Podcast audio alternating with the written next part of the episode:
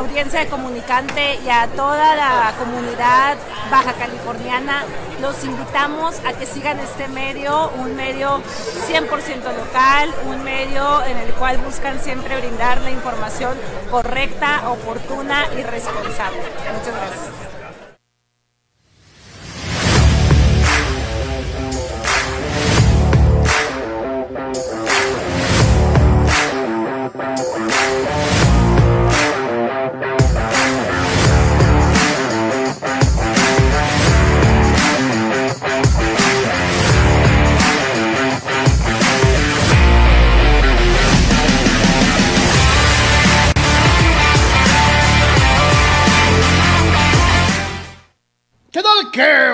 Están con nosotros, señores. Bienvenidos a Deportes. Nos da muchísimo gusto saludarlos, dar la bienvenida el día de hoy, donde ya va, ya va ganando Argentina 2 a 0 en la semifinal de eh, la Copa del Mundo de Qatar 2022. Estaremos en el transcurso de este Deportes platicando de lo que sucede allá precisamente en Doha, en lo que se está generando sobre, sobre el terreno de juego y de muchos otros temas relacionados con el partido de mañana, donde Marruecos tratará de hacer la que podría convertirse en la más importante y grande hazaña en la historia de un equipo de los denominados chicos para meterse a una final de Copa del Mundo y desde luego eh, eh, platicaremos de NBA, de NFL, de muchos otros temas. Como es una costumbre, estamos totalmente en vivo a través de Comunicante MX. Comunicante MX, esta nueva opción de comunicación online a través de Facebook, a través de YouTube, que te eh, ofrece una gran variedad de programación, información deportiva, de espectáculos, policiaca, programas unitarios y muchas otras situaciones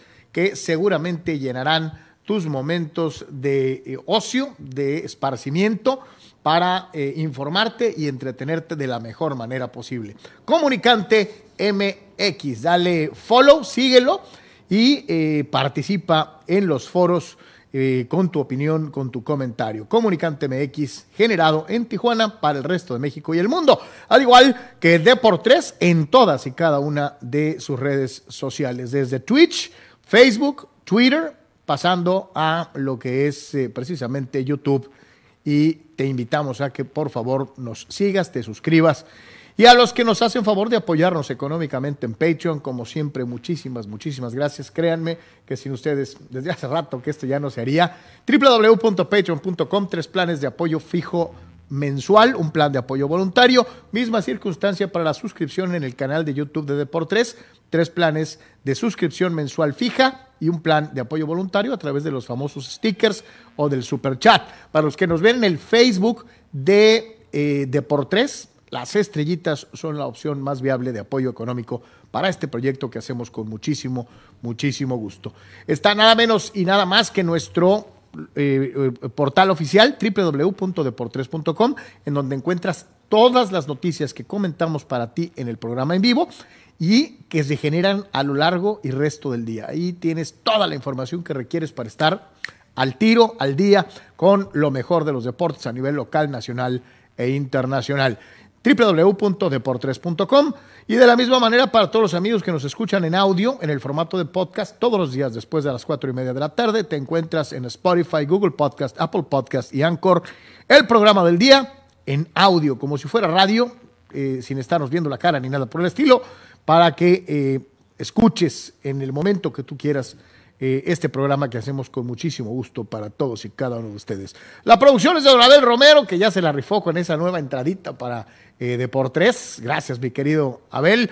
Y desde luego, como es una costumbre, detrás de estos micrófonos y frente a estas cámaras para todos ustedes, Anor Yeme, su servidor, Carlos Yeme, gracias por estar con nosotros. Carnal. ¿Qué tal, Carlos? ¿Qué tal, amigos?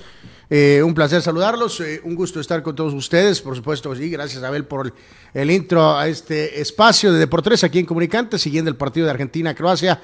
Platicaremos un poquito acerca de esto y ya lo decía Carlos acerca del el resto de la información en, el, en la NBA, en el base, en el fútbol americano y por supuesto pensando en la definición de la Copa del Mundo. Se acerca de alguna forma el regreso del fútbol mexicano. Gracias por su apoyo como siempre y la invitación para que comparta y más gente se agregue a la conversación. Participe como siempre listos para leer sus comentarios. Así que, señores, señores, en este momento se está llevando a cabo el encuentro entre Argentina y Croacia, minuto 59 de juego, Argentina 2, Croacia 0. Yo le digo algo, no me sorprende. Eh, eh, llegamos a platicar en algún momento de la tosudez característica del cuadro croata, de ese equipo que nunca se da por vencido, que llegaba invicto a la disputa de esta semifinal, que ha mostrado eh, carácter para saber eh, sobreponerse a condiciones adversas y al cual no puedes dar por muerto aún y cuando eh, ya empezamos el segundo tiempo. Argentina lo sabe también. Y al margen de que también nos ha mostrado esa característica tan importante de los equipos que aspiran a todo, que es el carácter, eh, Argentina tiene más técnica que los croatas y lo ha llevado al cabo. El primer tanto lo metió Leo Messi en cobro de tiro penal, el segundo es una gran jugada de Julián Álvarez. Eh, Anuar va ganando el, que es favorito. El penal, el penal está medio dudoso, Carlos, pero pues, pues bueno, en fin, este y Messi hoy sí lo cobra. Eh, bueno, al final de cuentas su saldo es muy positivo en esta situación en los, eh, en los penales, a pesar de que falló uno, pero ha convertido ya varios eh, que han sido fundamentales. Eh, hubo un poquito de susto porque se tomó poquito la parte posterior del muslo izquierdo al inicio del partido, pero después completamente ya no ha sido factor y de hecho en el cobro ahora sí lo hace perfectamente, ¿no? Este, como si hubiera sido un tiro libre eh, la pone alto, prácticamente eh, imposible para el, para el arquero, ¿no? Que se lanza bien, pero, pero cuando el balón va pateado de esa manera, eh, no le vas a llegar por, la por la fuerza y por la posición en la que la pelota entra. De acuerdo contigo, sí era más un deseo de los que a lo mejor no simpatizamos con Argentina, Carlos, de que, de que Croacia a lo mejor podía detener un poquito este banda, esta, este vendaval que, que, que de momentum que tiene ahora ya el equipo argentino. Digo, el otro día iba ganándole 2-0 a Holanda, pero sinceramente eh, Croacia, a pesar de su garra, eh, no sé si alcanza a tener un poquito ese eh, extra técnico de Holanda, que aunque se veía perdido el otro día, o sea, sí tenía ligeramente más punch para a lo mejor poder volver, ¿no? Sobre todo en ataque, ahorita lo platicábamos con Abel, no estamos hablando de que tengas a, a Zucker en ataque, es más, ni siquiera a Mansukic, Carlos, el de la, este, el, de la generación anterior, ¿no? Sacó a Paredes, metió a Lisandro Martínez, movimiento de Leonel Scaloni. Eh, pues para extra reforzar. Buscando preservar eh, esta ventaja, croatas, los croatas salen echados para adelante. Eh, muy atentos con el eh, posible contragolpe argentino. Estaba de frente un croata y acaba de cometer un gravísimo error. Era para meterla. se le acaba de ir a Croacia el acercarse en el marcador. De llamar la atención lo que hace Scaloni, ¿no? Al margen de, la situación que casi siempre prevalece dentro de los cuadros argentinos, en donde lo que sobra es talento. Eh, por ejemplo, hoy empezó con Tagliafico, que había estado viniendo de la banca. Sí, porque está fuera el otro por Volteas y ves eh, eh, la banca y te vas a encontrar a nombres como Dybala, como Di María, como el propio Lautaro Martínez. Y es de llamar la atención que jugadores que supuestamente habían llegado como suplentes, como es el caso de McAllister, como es el caso del propio Julián Álvarez, se han significado y se han venido ganando dentro del torneo el lugar. Y lo que es más destacable por parte de Scaloni es que les respeta el sitio. No existen vacas sagradas más allá de Messi, ¿no? Y eso se agradece en un técnico, que no necesariamente tiene que llevar un jugador lesionado a un mundial porque es el que vende camisetas o es el conocido. Digo, cualquier eh, parecido con la realidad de otros cuadros es mera coincidencia. Eh, creo que Scaloni sabe que tiene un, plantel vasto en el que todos tienen posibilidad de jugar. Eh, y cuando tienes una ausencia como esta provocada precisamente por una suspensión, tienes a un jugador como Tagliafico que fue prácticamente titular toda la eliminatoria. en pocas palabras, eh, utilizas al que está mejor en el momento y si no, tienes a uno que había sido titular durante muchísimo tiempo y que está listo para recobrar el lugar. Eh, Argentina parece predestinado. Sí, en, este caso, pues digo, esa profundidad de un, de un, plantel fuerte, ¿no? Porque Acuña está suspendido y entra este Fico, eh, un poquito más para un más conservador. Acuña es mejor para para agregarse, pero fíjate, en relación al, primer partido, Carlos, que eso fue, un tema que se habló mucho del, primer juego, de la famosa derrota de la derrota de Arabia Saudita, haciendo paralelo un poco con lo de Camerún en Italia 90 con, con Argentina, de que se había respetado a ciertos jugadores por el tema de la Copa América, y, y realmente donde viene ese cambio más, más radical es en el medio campo, ¿no? En ese juego de Arabia, eh, abrió con el Papu Gómez, este abrió Di María, que después se lesionó, sí está en la banca hoy, pero pues ya ahorita técnicamente no es, no está siendo eh, factor, a lo mejor lo podría ser en la final tal vez como un buen relevo, y el caso de Lautaro, ¿no? Pero ya ahorita hemos cambiado completamente, como bien lo decías, este eh, eh Tagliafico reemplaza a Cuña, que está suspendido, apareció McAllister, apareció Enzo, eh, obviamente Paredes y De Paul sí se mantienen, pero ha puesto a Julián eh, en lugar de Lautaro. O sea, no, no este, Otamendi, Cristian Romero y Nahuel Molina se han mantenido en defensa, Otamendi y Cristian Romero como centrales y Molina por el lado derecho, pero, pero sí hizo ajustes, o sea, no, no, no se tentó después del primer partido, que para un técnico supuestamente joven, que yo creo que ahorita, y lo hablamos también tantito con Abel, eh, Carlos, eh, si bien Messi está eh, verdaderamente desatado, en una actuación típica de una Copa del Mundo, ¿no? Ayer o antier nos decían nuestros amigos de los que han sido campeones, obviamente Maradona, o el caso de Zidane, o el caso, digo, obviamente ni, mencionar a Pelé, pero también mencionaba de ciertas actuaciones increíbles, Baggio en 94, el propio Zidane en 2006, Carlos, de grandes jugadores que habían cargado con su equipo muchos goles, pero al final habían quedado a lo mejor en la final, por ejemplo, habían quedado subcampeones. Y en este caso en particular, eh, no se puede dejar de, de, quitar crédito, como siempre se ha tratado de reafirmar lo de 86 y de 90, que sí, lo de Diego fue mágico, único, icónico, increíble, sobresaliente, él era el motor, era todo el líder. Messi está haciendo eso ahorita para Argentina, pero nadie puede subestimar lo que hizo Bilardo, Carlos, y mucho menos ahora puede subestimarlo. Eh, Bilardo era un técnico ya más avanzado, Carlos, más curtido, consagrado. Curtido, eh, sí. eh, lo que ha pasado con Scaloni ha sido verdaderamente increíble, de cómo atinó en el desarrollo del proceso, la forma de, de meter a Messi de regreso, ponerlo en el sitio correcto, ir eligiendo a los jugadores adecuados y entonces ahí está esa famosa foto del principio del juego donde por ahí generó un poquito de susto, pero al final de cuentas este se, se, apoyó con Pablito Aymar y con Walter Samuel como auxiliares y los jugadores, Carlos, los jugadores, o sea, realmente eh, en este caso una buena combinación de algunos veteranos, no estuvieron bien los veteranos, pero ya tenía ese impulso de jugadores jóvenes, como el caso de Enzo de McAllister, de Julián Álvarez, ya ha tomado las decisiones correctas. Entonces, Messi, Ahora, eh, ese es la pieza clave, es el icónico, es el todo, sí pero sí tiene compañeros, los compañeros adecuados, correctos, Carlos, Ahora, yo se lo y digo. al entrenador apretando yo, yo, todos los botones. Yo se lo digo, ¿eh? yo sé que ya no ahorita va a brincar, pero eh, el director general de selecciones nacionales en Argentina se llama César Luis Menotti. Y, y, de una u otra manera, tóquele lo que le toque, como para rayos, respaldando a Scaloni.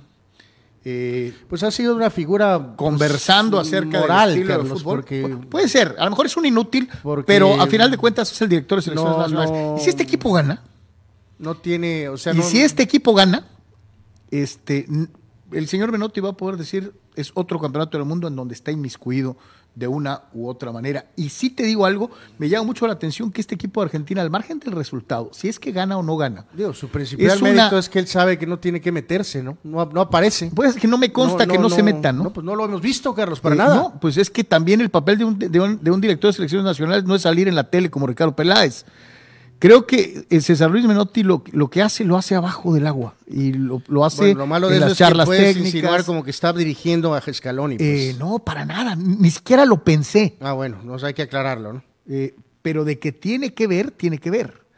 Y yo sí te digo que se me hace una extraña mezcla del fútbol bilardista con un fútbol menotista.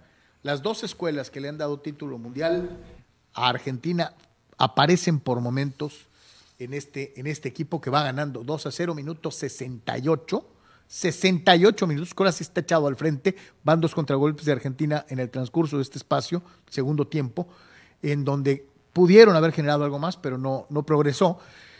Y sí me llama la atención, hace ratito yo le decía Anor, cuando cae el gol de Julián Álvarez, que haga de cuenta que vi resucitado a Mario Kempes, ¿no? Una jugada de tiro de esquina por la punta de la derecha favorable a Croacia, eh, Modric toca hacia atrás en una jugada prefabricada, la pierde el jugador al que supuestamente iba dirigida y de ahí desdobla Argentina.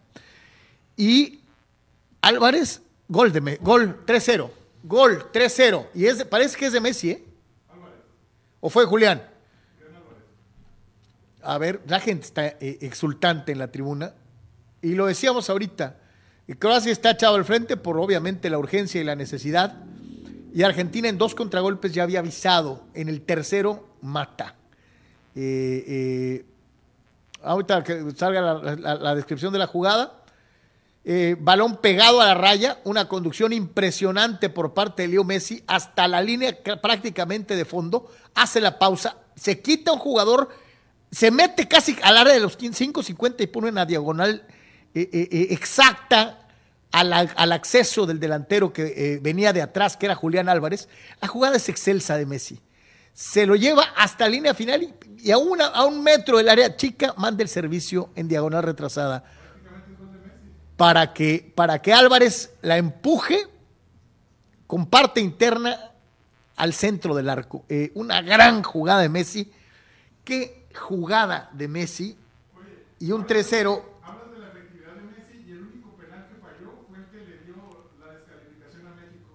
y un 3-0. Y dice que el único penal que falló eh, Messi fue el que descalificó indirectamente a México, ¿no? Si Messi hubiera metido ese penal, México hubiera avanzado a segunda ronda y tiene razón. bueno, y está el hay un video donde se, se acerca Scaloni a, preguntarle a, Messi este, eh, qué hacer en ese juego, ¿no? Que porque Polonia ya no quiere jugar y Messi le dice algo respecto a, porque estaban muy conscientes de la influencia que tenían también en el en el otro juego, ¿no? No sé, eh, a, ver si después se puede tener, no creo, porque no se alcanza realmente a distinguir, pero sí se ve lo que le dice Scaloni en ese juego contra Polonia, que le dice que ya no quieren eh, jugar porque ya no quieren este recibir eh, un gol los polacos, porque los hubiera dejado fuera. Messi se tapa la boca, está de espaldas a ese ángulo de la cámara y algo le dice y este Scaloni ah, medio asienta o algo le dice, entonces no, no estoy muy seguro eh, cuál fue finalmente el acuerdo entre Messi y el entrenador en ese partido donde México ocupaba un gol o que Polonia, recibiera. un gol, ¿no? Y le decía, entonces, el contragolpe es maravilloso por parte de Álvarez, que inclusive hay un rebote como en aquella jugada de, de, Kempes eh, eh, contra Holanda en la final y con la que Argentina es campeón del mundo. Y aquí fue muy similar. Eso te habla, primero que nada, de gran potencia física, porque Julián arranca casi desde media cancha. Segundo, hay tres, tres jugadores que le salen el paso y todavía con potencia física contra jugadores más grandes, más altos y más fuertes, se queda con la pelota en los pies. Cuando la pelota rebota, todavía tiene la condición mental para no perder de vista la esférica y rematar para anotar el gol. Ha sido una actuación eh, eh, pintada, pintada para Argentina, eh, que pues prácticamente está en la final. son 72 minutos y, y es 3-0. no veo por dónde, no veo por dónde. Luciano Fuentes, saludos, mi querido Chano. Eh, dice maradoniano el partido. ¿Sí? ¿Sí? Y, fíjate que sí nos lleva, digo, dejar muy en claro que no estoy diciendo que nuestros jugadores mexicanos son probablemente mejores que los jugadores jóvenes argentinos. Pero sí te habla de una cuestión, insisto, de filosofía y del entrenador, ¿no, Carlos? Hay que recordar este chaval, eh, por ejemplo, el caso de Julián, que la rompió con River y ahora está de suplente de Haaland en el Manchester City de Guardiola. Eh, a lo mejor no por mucho tiempo, a lo mejor eh, busca algún otro lugar en donde pueda jugar, ¿no? Mm. Porque detrás de Haaland no va a jugar nunca, ¿eh? por muy jugador más valioso del mundial que sea, ¿eh? Bueno, pues digo, pues eso lo decidirá el City porque está bajo contrato, ¿no? pero el tema con Julián Álvarez, Carlos, es que tiene 22 años. En el caso particular de Santiago Jiménez, tiene 21 años. No estoy diciendo que Santiago Jiménez es mejor que, Julián Álvarez. Que te voy a decir una cosa, este, a lo mejor este hay que ver, ¿no? Eh, estoy diciendo que en Argentina, en este caso, sentaron a la figura Lautaro Martínez, Carlos, de, de el equipo Inter, que tiene 25 años, y no que podría decir que está prácticamente a punto de entrar en su prime. No se tentaron el corazón para poner a un chavo de 22 años, ¿no? El inútil Martino dijo que no valoraba los goles de Santiago Jiménez porque habían sido marcados muchos en muy poco tiempo. En muy poco tiempo, lo cual es una babosada de proporciones Nadie le entendió. Eh, épicas, ¿no? Nadie le entendió. Este, y en el caso particular de alguno de estos otros. sacó eh, a Palacios. No, pues debería sacar, debería sacar a Messi, Carlos. Messi nunca quiere salir, pero ahorita debería sacarlo. O sea, este, ¿para qué tú lo expones a nada? Eh, McAllister tiene 23 años jugando eh, vamos. Sacó a Julián Álvarez. Y el caso de Enzo. Y mete a Dybala. En el caso de Enzo Fernández, eh, Enzo tiene 21 años, McAllister tiene 23 y Julián Álvarez tiene 22 años. Pues, eh, y volvemos al mismo. Son maneras, ¿no? Si estos llegan como. No, y fíjate que, Abel, me dices, fíjate, lástima ahí que el pobre Dybala, que hasta ahorita por fin vio un segundo, eh, tiene 23, pero pues sabemos que sacará, sacarán a alguien. Este, digo, en caso de que Messi decida, se, digo, sobre todo si son campeones, claro, es obvio que creo que se va a retirar de la selección de Argentina, casi estoy seguro. Este, pero a lo que decía Abel, ve nada más pues esta base, o sea, tienes a los dos medios y tienes al delantero que tienen 21, 22 y 23 años, o sea, tienen ya un equipo encaminado, evidente, hasta cierto punto, este, para, para la próxima este, cita mundialista. Dice Dani Pérez Vega, aunque soy pro CR7, hay que aceptar que este es el Mundial de Messi, está en gran nivel y parece que ni Mbappé podrá impedir que levante la copa, hay que resignarnos de una vez, Anuar, dice eh, Dani Pérez Vega. No, no me voy a resignar, vamos a ver qué hace Francia y, qué hace Mbappé en la, en la final, pero sí, efectivamente es... es eh, estoy deseando que, que, que evidentemente no vayan a petardear con Marruecos porque si Marruecos logra eliminar a Francia, se va a llevar cuatro o cinco en la final contra Argentina. saludos. Al parecer, la señora Bodó, que ya cantó en la Argentina-Croacia. ¿Cómo ven? Por cierto, el Mesías de fútbol en su papel de mega leyenda. Sí, es que, es que esto es lo que le faltaba a Messi. ¿eh? Al margen de cualquier cosa, sí, y reitero, si es campeón del mundo, eh, se convierte en automático en el segundo mejor jugador de la historia. Vemos estos eh, datos, ¿saben? Mientras vemos los comentarios, porque esto agrega lo de Messi ya con el partido definitivo y con una jornada maravillosa. La dos, Abel. Si quieres, vemos la siguiente, porque estos datos reafirman eh, su cuestión histórica. ¿no? También se convirtió en el jugador que tiene más partidos, junto con Mateus, y en este caso, obviamente, lo va a pasar en estilo. Eh, va a llegar a 26 juegos en el juego de la final, Carlos, para convertirse en el futbolista con más partidos jugados en la historia de la Copa del Mundo. Y aparte también superó, curioso en el caso de nuestro capitán, Rafa Márquez como el futbolista con más eh, juegos apareciendo como capitán, ¿no? Entonces, reafirma estos datos históricos con eh, una soberbia actuación y, efectivamente lo que dice mi, amigo, sí, soy, no soy Messi, pro Messi, soy pro Cristiano, pero no, no es imposible, pues evidentemente sí está teniendo un mundial, eh, un mundial de acuerdo a su estatus de figura icónica, que es lo que le faltaba, Carlos. Es lo que le faltaba. Es lo, que estaba comentando. Eh, eh, cualquier cuestión, al margen de que no quede campeón del mundo, porque aquí también hay que dejar, digo, falta que pase todavía Francia sobre Marruecos.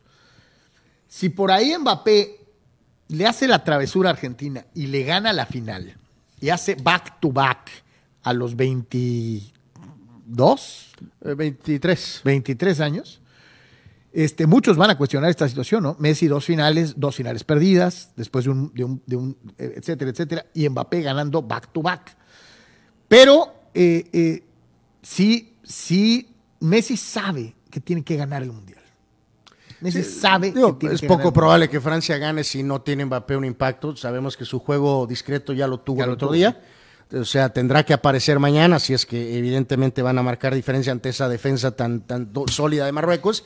Y en la final, ¿no? Entonces, porque... Digo que va a ser muy interesante ver eso. El León joven, el nuevo mejor futbolista del mundo, contra el futbolista que dominó prácticamente dos generaciones, ¿no?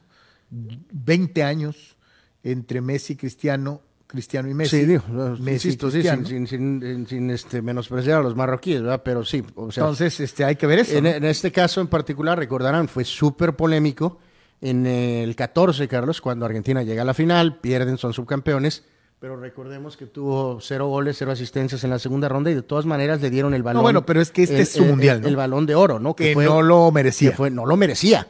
Pero ahora, esto sí, dependiendo de cuántos goles pudiera marcar Mbappé o que también juegue, si es que asiste, eh, estará ese debate, en, dependiendo de cómo se dé la definición de la final, si es contra Francia ¿Cuántos goles acaba metiendo Mbappé? ¿Cuántas asistencias contra el Mundial de Messi? ¿Qué hace Messi en la final?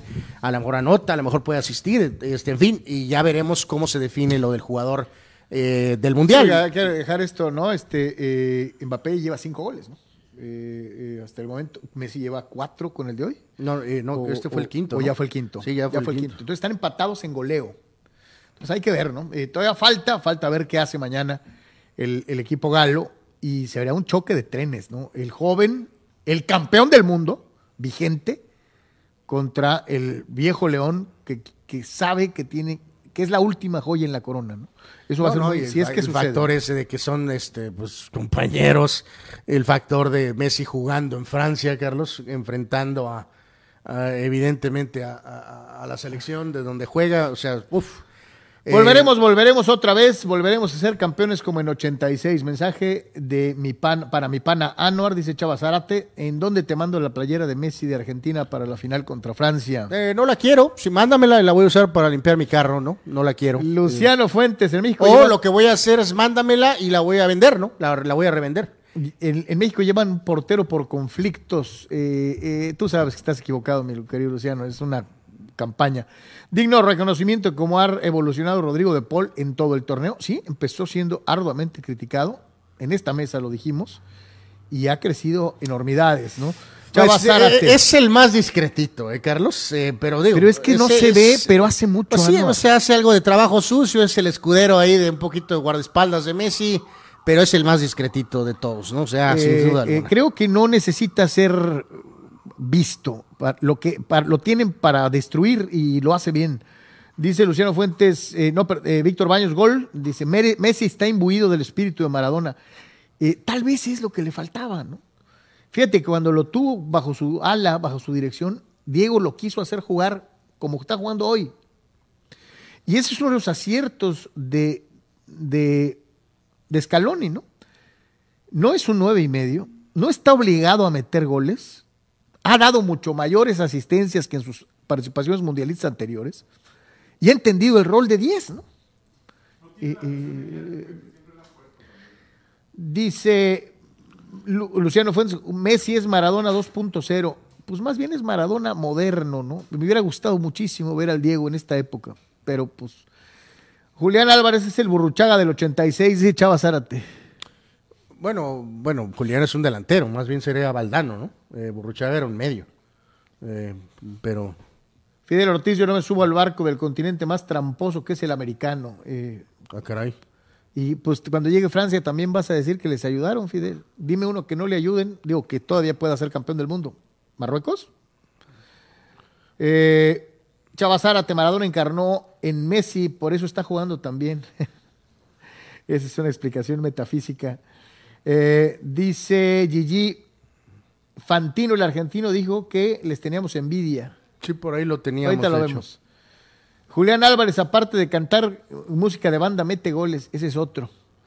Eh, Carlos Tapia, hace dos años saludé a Scaloni en las escaleras del estadio de Boca y ahí le comenté que debía jugar 4-4-2. Y así que yo hice a esta Argentina, atentamente bigote. Puede ser, ¿no? Que se lo haya encontrado. ¿Quién sabe? Fíjate que aquí de manera eh, fanática Juan Gallardo en Twitter, eh, de- desaforado, escribe, imagínate ser hater de Leo Messi, imagínate no reconocer que es el futbolista más completo que ha existido, no lo es, No lo es. es Pelé, Completo, completo no es. este, es Pelé. Eh, imagínate negar que es el jugador más grande de todos los tiempos, no lo es. Imagínate vivir engañado, imagínate cómo se sienten estos Messi haters. eh, pues yo me siento perfectamente, pues, o No, sea, bueno, y para, para, para ser completo tienes que pegarle con las dos piernas, tienes que cabecear, tienes que tirar penales, tienes que... No, no, no. Bueno, es que pues en este caso estamos, eh, soy, eh, somos siento, ah, eh, soy, ah, estoy atacado, mi querido Abel, pues le tengo que contestar, ¿no? El otro día le dije, ¿no? Claramente, eh, aparte de este nivel de fanatismo, no acepta ninguna, este, eh, eh, diálogo, ¿no? Este, en este caso lo dije claramente. A mí lo que me preocupaba era, eh, como aficionado, que una gran actuación de Messi en este mundial, el título mundial, representaría indiscutiblemente que asumiría ese segundo lugar por encima de Maradona, Carlos, y obviamente por encima de Cristiano. Eh, esto lo dije hace unos días, o sea, esto está eh, clarísimo.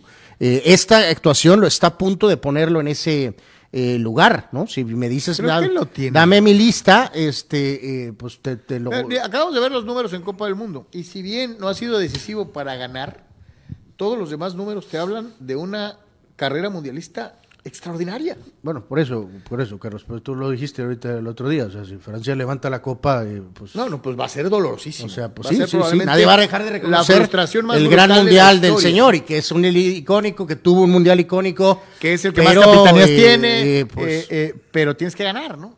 Eh, sí tienes que ganar. ¿Qué, ¿Es injusto el fútbol? Sí puede ser injusto. Porque vuelvo a lo mismo, o sea, lo que nuestros amigos no alcanzan a dimensionar, Carlos, es lo que hablamos también, creo que fue ayer, ¿no? Del tema Mbappé. Que, y vaya que no soy fan de Mbappé por lo que pasó con el Madrid, pero tampoco puedes tapar el sol con un dedo. Lo más difícil de una carrera eh, eh, futbolística, por muy increíble que fue la etapa Cristiano Messi El Mundial. en el Barcelona y el Real Madrid, meter 45 goles por temporada, varias campañas, eh, lo más difícil es ganar los mundiales. Si Mbappé gana un segundo mundial, probablemente siendo campeón de 23 goleo, años. va a tener otro mundial a los 27 y otro a los 31 años. Y todos los goles que va a meter en el PSG, en el Real Madrid, en el Barcelona o donde vaya, en el Liverpool o en el City o en el United. Eh, El Necaxa. si en esta situación Mbappé logra tener el tercer mundial jugando en unos 10 años, Carlos, porque estamos hablando de que estamos en los próximos 8 años, vamos a definir esto, ¿no? Este, por más que les arda, si Mbappé tiene tres copas del mundo y Messi tiene una, eh, ¿cómo debates eso?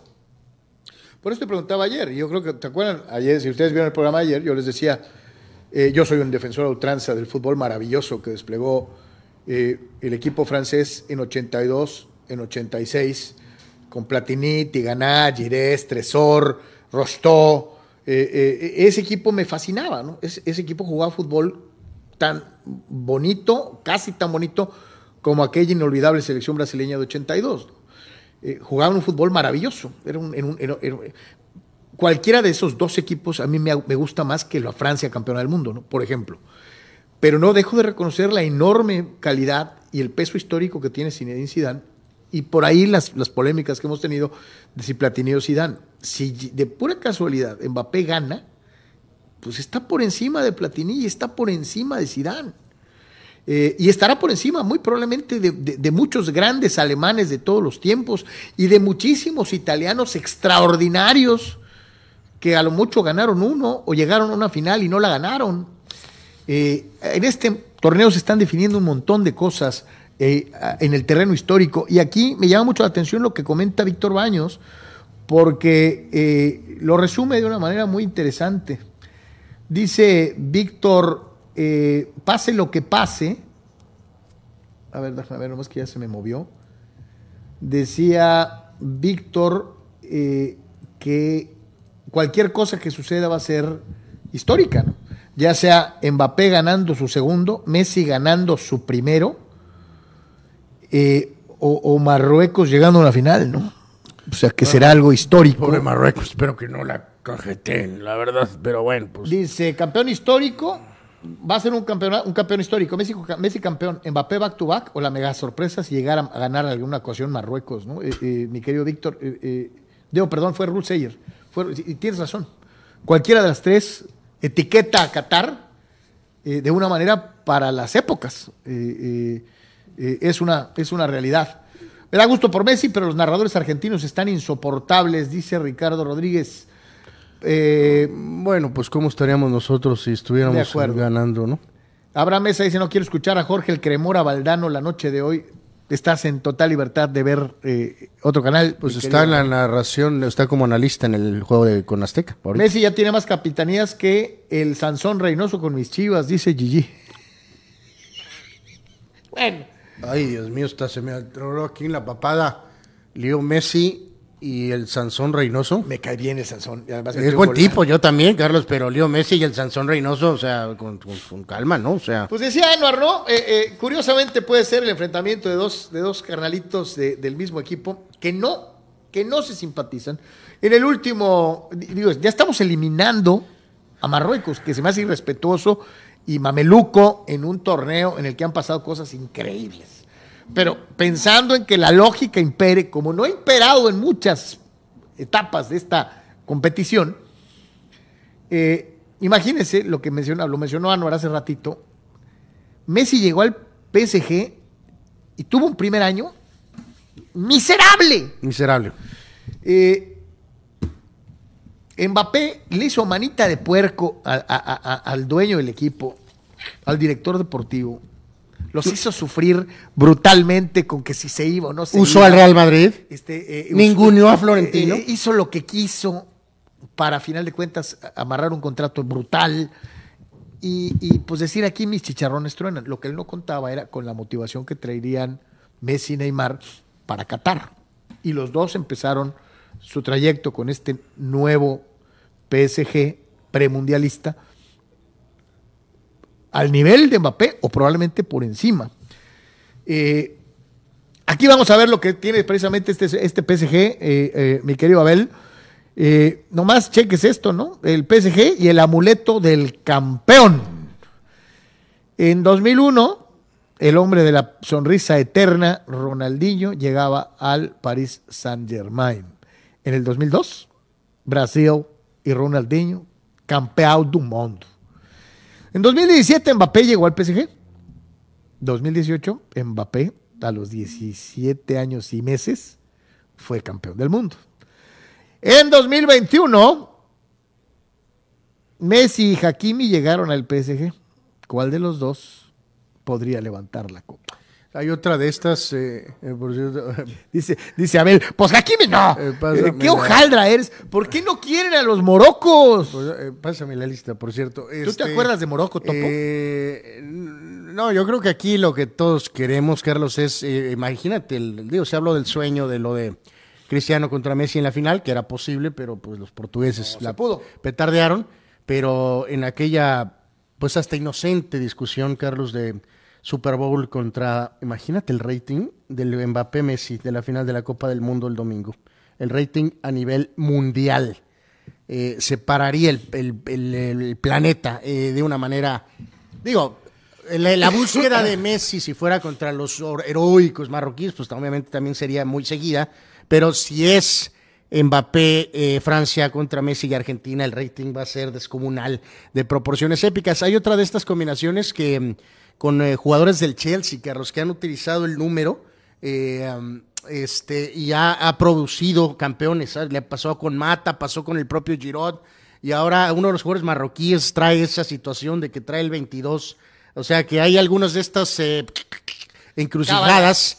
eh, entonces, en este caso, los, los marroquíes también traen esa de- del, del número. Este, de alguna manera, son detalles curiosos que se dan hasta cierto punto. Pues ahí están los del PSG, ¿no? Eh, y vamos a ver cuál de, de los que quedan. eh, porque ahí, digo, hay que dejarlo bien claro, ¿no? Dice 2021, Messi y Hakimi llegan al PSG, pero pues hay que eh, ubicarnos y pensar en que dentro de esta foto del lado izquierdo, en la parte inferior, y aunque no haya llegado en este 2021, está ahí, es Kylian Mbappé, que podría también levantar la copa. Que en fíjate el que en 2022, este ¿no? punto eh, de la amistad eh, eh, brutal que tienen Mbappé y, y, y Hakimi y Agraf que se van a enfrentar.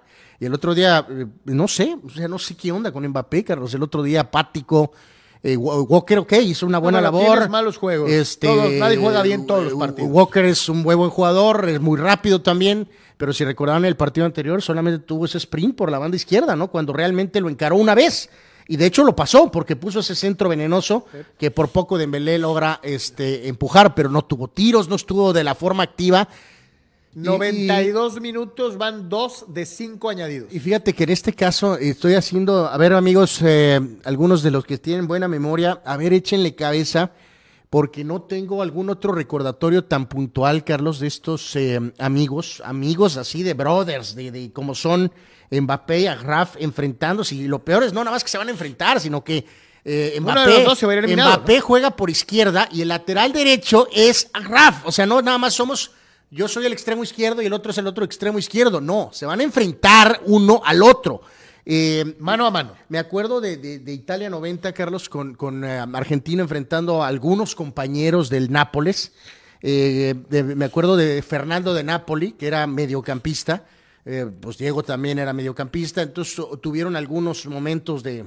el caso de Maradona en- eh, contra Alemao en, en, em, en Italia 90, eh, que eran compañeros en el. Bueno, y Careca. Y- y Careca, Pero ¿no? bueno, Careca era el centro delantero y, o sea, no, no chocaron entre ellos, pero eran eh, brothers del alma, pero sí también estaba Alemao, eh, que eran amigos, pero, pero esto, es, esto es a otro nivel, Carlos. El otro día en la concentración en- de Marruecos, Mbappé fue a ver a, a Graf en la concentración de Marruecos, en este mundial. Eh, yo creo que si le hubiéramos hecho el, el polígrafo Mbappé de, de que, oye, ¿crees que te lo vas a topar en el...? Hubiera dicho, pues no. O sea, te, te voy a decir una cosa, el único que puso a Marruecos en su pronóstico fue Eto'o. fue Samuel Eto'o, ¿no? Y yo creo que nadie, y, y, y nomás va- váyase por favor a sus propios pronósticos, y nadie puso a, a Marruecos en, en la siguiente ronda, ni siquiera pasando la fase de grupos. cabrón. ¿Te acuerdas de aquella eh, acusación del señor, eh, el gran Jeff Van Gundy, eh, Carlos, el coach que, que se colgó de la pierna de Alonso, Morning, que llegó en una ocasión a acusar a Jordan, Carlos, de que usaba la táctica de hacerse amigo Y de es los una rivales. buena táctica. ¿No? Que por eso Se con- te mete en la cabeza, y, a- a- cuando te toca el tete a tete, frente a frente, le bajas porque es tu cuate, y él no le baja, él te, él te arranca el corazón. Sí, sí, sí. O sea, mi punto aquí es que no tengo duda de que Mbappé, si puede, le va a arrancar el corazón a- al pobre Agraf, Carlos. La cosa de Agraf es si puede él, eh, porque tiene la constitución física, la rapidez. Cinco segundos, la sonrisa de Messi. Algunos to- lo tomarán como algo burlón. La gente de Croacia está triste. que se acabó, ¿no? Eh, eh, baja la cabeza. eh, Modric. Ya en la, Modric ya en la banca. Y eh, ya terminó. Creo que se Ya terminó. Argentina está en la gran final de la Copa del Mundo. A diferencia del partido contra Holanda, sí hay cercanía de algunos jugadores argentinos con los croatas. Abrazos, felicitaciones de los, de los derrotados a los ganadores. Eh, y, Argentina, y Argentina está en la final, ¿no? Eh, eh, que es algo que engrandece el, el- el trabajo que ya les veníamos platicando de- de Leonel Scaloni y eh, hacer enorme el, el Mundial de Messi, ¿no? que es el gran Mundial de Messi. Falta la re- cerecita re- re- en el pastel. Y recordar, ¿no? La decisión del Chiqui Tapia, el, el- el hombre fuerte de la federación que eh, resolvió la situación de Scaloni previo al Mundial eh, sin ninguna duda de renovarlo. Y tú sigues, ¿no? Automáticamente pasara lo que pasara con Argentina, con Messi, y si sigue o no sigue, este Scaloni será el entrenador para el proceso del 2026. A diferencia de Tite, que se bajó del barco, de Luis Enrique, que fue despedido por la puerta de atrás, eh, eh, y de algunos otros elementos dentro de equipos considerados, bueno, el único que recibe un respaldo después de una actuación miserable es Hansi Flick con Alemania. Eh, eh, pero si te Sí, pones... que bueno, sí le pusieron como que eh, marcaron 24, ¿no? O sea, hasta la euro, ¿no? Si hace algo en la euro, seguirá. Si no, me imagino que me lo van a tronar. que ¿no? yo debí... No, yo también lo hubiera tronado. Yo lo hubiera tronado también. Sí, sí. Y digo, desde luego, en nuestro caso, No, México, Martín, México, México. que qué bueno que no le, poli- no le pegó la puerta al salir. este, Acuérdense que hablábamos el otro día, amigos, de que este, hay juegos de la basura esa de, creo que de la Nations League, el marzo, y ya de una vez están diciendo que va a haber un técnico interino. Sí. No vamos a tener entrenadores ni en marzo. Estamos en diciembre. Mientras Messi llega a la gran final, Cristiano Ronaldo sigue viviendo eh, este enigma de si va a ir a jugar a Arabia Saudita para terminar de hacerse millonario o qué cagajos va a pasar con su carrera como futbolista competitivo o si definitivamente se va a convertir en este embajador para el fútbol árabe eh, en un futuro inmediato. Vamos a la que sigue, mi querido Abel, con eh, Cristiano Ronaldo y su participación con la selección portuguesa de fútbol. Muchos asumían que obviamente hasta aquí había llegado, sin embargo, está la posibilidad de la euro. No es ganar una Copa del Mundo, pero yo creo que Cristiano sí asumiría que podría ser importante ganar con Portugal un euro, ¿no? A ver, Otra eh, más. Aquí creo que podemos agregar, Carlos, un poquito eh, el tema de una mm, eh, ligar ciertas cosas. Eh, Nazario salió hace, eh, dio unas declaraciones hace una hace nada, soñando, especulando que a él le gustaría que un técnico de primerísimo nivel a- tomara las riendas de Brasil. Nazario entre ellos puso el nombre del propio Mourinho, del propio Ancelotti y de Pep Guardiola.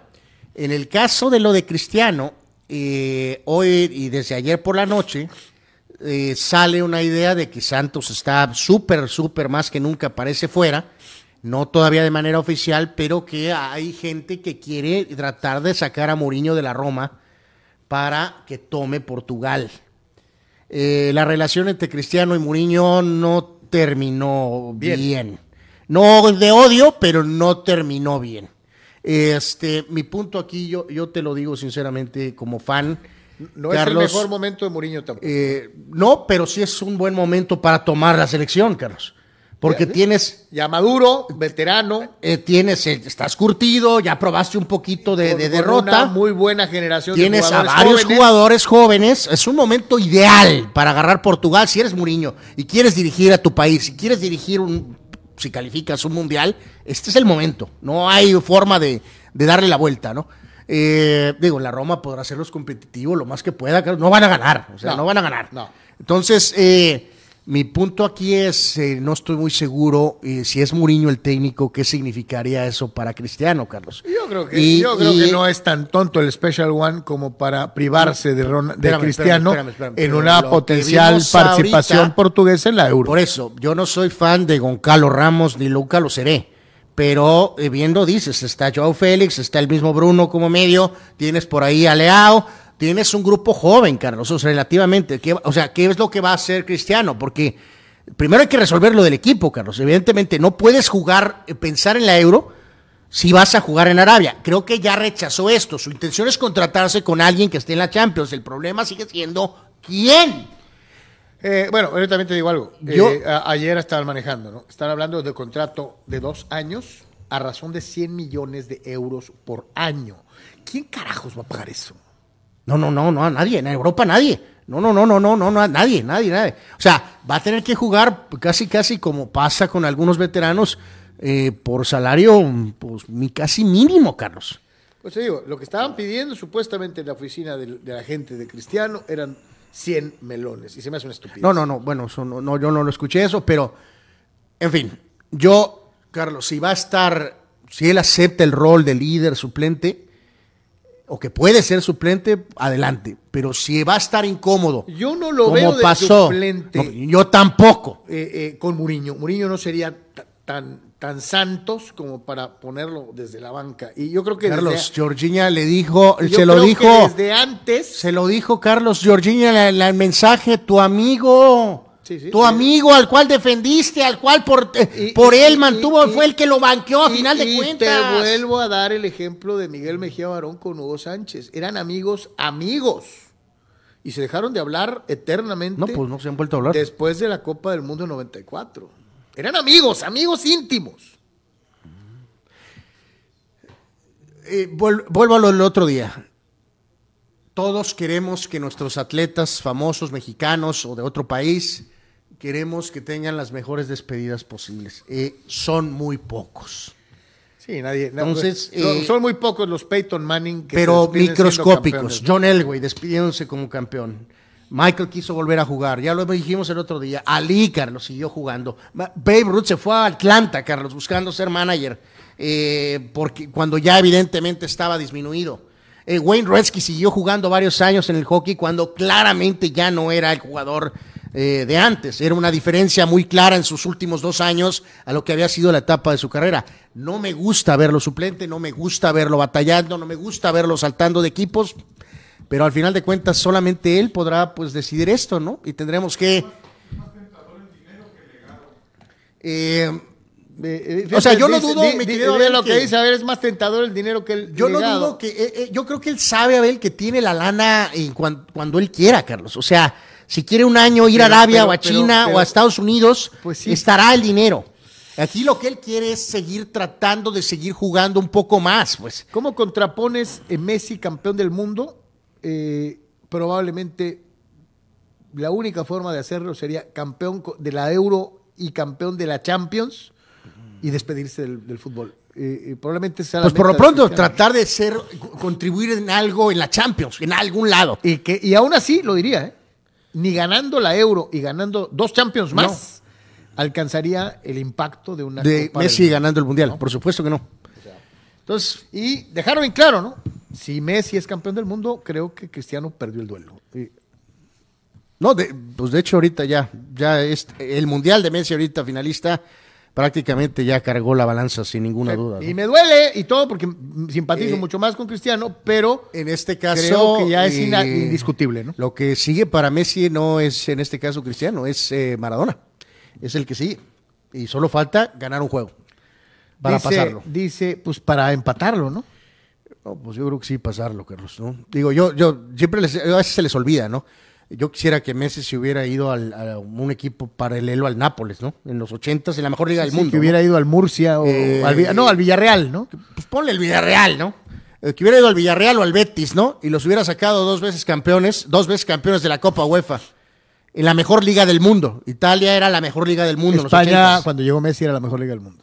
Eh, o sea, a veces se les olvida que sí, esos ciertos altibajos, muchos de ellos causados por las cuestiones personales de Diego Diego. Maradona no tenía ese factor extra del, de quién te empuje, contra quién compites. Maradona gobernó solo durante años. Eh, acá no, acá Messi y Cristiano se empujaban mutuamente, ¿no? ¿no? Y luego le quieren echarlo al Barca, Carlos. El Barca, el Barca que, que arriba Maradona tenía a Schuster y a Lobo Carrasco, Carlos. Era una nulidad ese equipo. A diferencia del equipo que agarró este chaval. Con esto no estoy diciendo nada. Sí, Abraham sí, Mesa dice- Messi será dos, pero mi punto es que no se les olvide también un poquito A ver, espérame, el factor de lo de Maradona en pregunto, Argentina, ¿no? ¿Y si pierde? Dos finales, dos derrotas, ¿en cómo queda Messi? Para mí seguiría siendo tres eh, detrás de Maradona. Diría Pelé, Maradona, Messi, tres.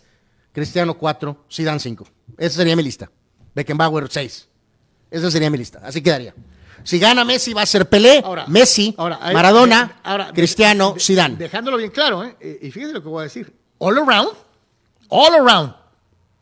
Porque ahorita puso a, a Franz Beckenbauer quinto. de sexto. lista. Bueno, peor. Pero all around, el número uno de todos los tiempos es Franz Beckenbauer, ¿no? Porque fue campeón como jugador, campeón como técnico y campeón como directivo. Nadie lo ha hecho más que él. Bueno, pues eso, es- Bueno, también alguien te dirá que también salió embarrado con cosas raras. Eh, pues, No tan embarrado como Platini, pero también se fue manchadón. Ni la figura de Beckenbauer se libró, Carlos. También él salió raspadón. Eh, pero vamos dejándolo lo de entrenador. Pues sí. No, en este ¿no? caso, Deschamps ahorita lo ha hecho, ¿no? Deschamps puede hacer algo ridículo, que es ser campeón y dos veces campeón como entrenador. Sí. Bueno, Zagalo. Zagalo fue campeón como jugador. Que digo, muchos- Campeón como técnico, pero habla- nunca fue directivo, Si- ¿no? Zidane pretende, a como dé lugar, tratar de agarrar a Francia, Carlos, que ahorita ya se habló que, que a lo mejor eh, Deschamps por lo pronto seguiría hasta la Euro. Este, que Zidane tiene la intención de dirigir a Francia. O sea, también cumplir ese, ese rol de... Sí, poder ganar como jugador y como técnico. Y como ¿no? técnico, Que no, ¿no? cualquiera lo hace. Insisto, Mario Lobo Zagalo lo hizo en Brasil. Franz Beckenbauer lo hizo en eh, Alemania. En el caso, fíjate, de ese es un buen punto. No, yo no veo, sinceramente, no, ni el mínimo indicio de que Messi quiera ser eh, ¿Técnico? No. Técnico y Cristiano tampoco. Este. Dice Fidel Ortiz, Argentina si gana sería el tres veces campeón más tramposo junto con No, España y no, Alemania con una prensa latinoamericana que es un asco. No, Oh, qué no, cosa, no, bueno. no, no. Alemania ahora, ¿qué hizo Alemania? Este, Fidel Ortiz, Argentina 8-0 a Marruecos. Ahí está su sorpresa en la final. Abraham Mesa, grandes amigos enfrentándose. Jordan contra Isaiah Thomas. No, no, es Roma. Eh, No, Magic. Magic. Magic era amigo de Magic. Isaiah. Sí, es buen punto ese, ¿eh? Magic y- Johnson con Isaiah- acuérdense, se saludaban de beso, Y- Carlos. Y, Magic dijo en su libro que eh, jamás esperó que Isaiah lo traicionara como lo hizo. ¿no? No, no, eh, bueno, la serie, pero volvemos a lo mismo. Empezaron las. que en el básquet te representa esa situación de los juegos, ¿no? No es solo un juego, amigos. Empiezas a jugar una serie. Entonces, ah, empezaron con beso. Al, al final de las series, evidentemente, estaban en guerra absoluta. eh, cada uno de ellos tratando de ganar para su, su equipo. Dice pues. Dani Pérez Vega, o sea que Mbappé aplicó un Kobe como lo hizo con Gasol, visitando en las Olimpiadas para ablandarlo antes de enfrentarse. ¿Puede ser? Eh, Puede ser, puede ser. Bueno, pues Habrá bueno, pero te reitero, Kobe sí sabía, Carlos, que muy probablemente España iba a volver a, o sea, iba a ser finalista. Sí. Eh, Sí, Marruecos en Mbappé vida. nunca pensó en su vida que Agraf iba a estar en las semifinales. Habrá mesa, me caen las pelotas los argentinos, pero debería México y varios países latinoamer- latinoamericanos tomarlos como ejemplo de su forma de trabajar con sus equipos nacionales, ¿no? Sí, de acuerdo. Pues aquí trajimos a Menotti y Menotti sí le hizo, aunque haya muchos que dicen que no, que, que no, no pesó. Yo, yo soy uno de ellos. Eh, Menotti le cambió la cara al fútbol mexicano. Para mí no cambió nada, A dos que tres, ¿no? Eh, Yo eh, por el- que le ha dado algunos consejos a el algunos fútbol, jugadores, el pero fútbol mexicano es uno antes de la llegada de César Ruiz Menotti y uno actualmente después, ¿no? estoy en desacuerdo que totalmente. lo con eso. desarrolló Miguel, sí, con las bases que le dejó eh, el flaco. ¿Por qué dejamos ir a Menotti? Pues por grilla. Bueno, porque Televisa Por- retomó el por- control de la por- federación y Por grilla. Eh, eh, Nos- y, y esta sugerencia que hacen de que pues veamos el modelo argentino, pues yo te diría, Eh, ¿No lo hemos visto como 20 mil veces, Carlos? creo que hemos tratado, nos hemos argentinizado, Claro que lo hemos visto. pero siempre aparecen los mismos intereses que terminaron por llevarse a Menotti, por, por traer a técnicos como Sven Goran Eriksson, como Juan Carlos Osorio, como eh, eh, el Tata Martino, ¿Qué digo? No Dándole es- la madre al fútbol mexicano, No estuvo mal traer a Erickson, Carlos. Lo que no sabíamos es que íbamos a encontrar a un Erickson distraído, más pensando en cuestiones de amoríos y que nunca realmente se adaptó o le puso el ahínco necesario al trabajo, ¿no? Nos dice Manny Cepeda, Carlos Mou. Dijo una vez que tenía ganas de dirigir un mundial teniendo 2022 como eh, en el radar. No le llegaron ofertas, a ninguna le cuadró y está en, pues por eso hasta cierto punto en la Roma. Tal vez llegó el momento para 2026 con Portugal o con otra selección. Pues Portugal está ni mandado a hacer y él te apoya, Carlos. Dice que Menotti sí pesó. Dice, sorry, Anwar. Bueno, yo lo veo completamente diferente. Oscar, es, que, es que acuérdense que Anuar es bilardista por los cuatro costados y odia cualquier cosa que sea Ridículo Menotti, eso, no tiene pero, nada que ver, Pero ¿no? Este, eh, para mí yo siempre creo que pues, es primero el flaco y después eh, eh, el doctor. primero Bilardo, luego Menotti. ¿no? Eh, creo que no. Dice, no será el momento, dice, no será el momento de pensar, dice Oscar Fierro. Solo quizás CR7 también tenga mucho que ver por el nivel y actitud lo que pasó con Ten Hag y los compañeros del United, igual con Santos. Dice, coincidencia no puede ser. Lo único que te digo, Oscar, del United, yo no veo mal que alguien acostumbrado a trabajar le diga a un montón de huevones que se pongan a hacer la chamba. A ver, nada más que. Entonces, ¿Quién mencionó eh, al principio, eh, Carlos, eh, el comentario? ¿Mencionó a la Juventus también?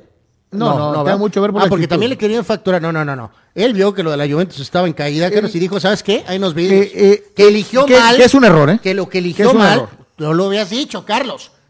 Debió de no hacer caso a Ferguson y se debió haber ido al City. Eh, sí, pero a lo mejor debió haber que, haberse quedado en la Juventus. La Juventus está ahorita en peligro de descender a tercera división, De Carlos. acuerdo, debió haberse quedado en la Juventus, probablemente no hizo bien el cambio. No, bueno. Había sido capo Carlos, cañonero. el año anterior, ¿qué había hizo la sido- Juventus? Había sido capo cañonero en la serie. ¿Hubiera sido último lugar o penúltimo lugar o lo que hubiera sido con Cristiano ahí? No. No, eh, bueno, Entonces, el, el movimiento era el ese es el primer error, ¿no? El segundo fue lo que ya les, les dije, escogió mal el equipo de Manchester.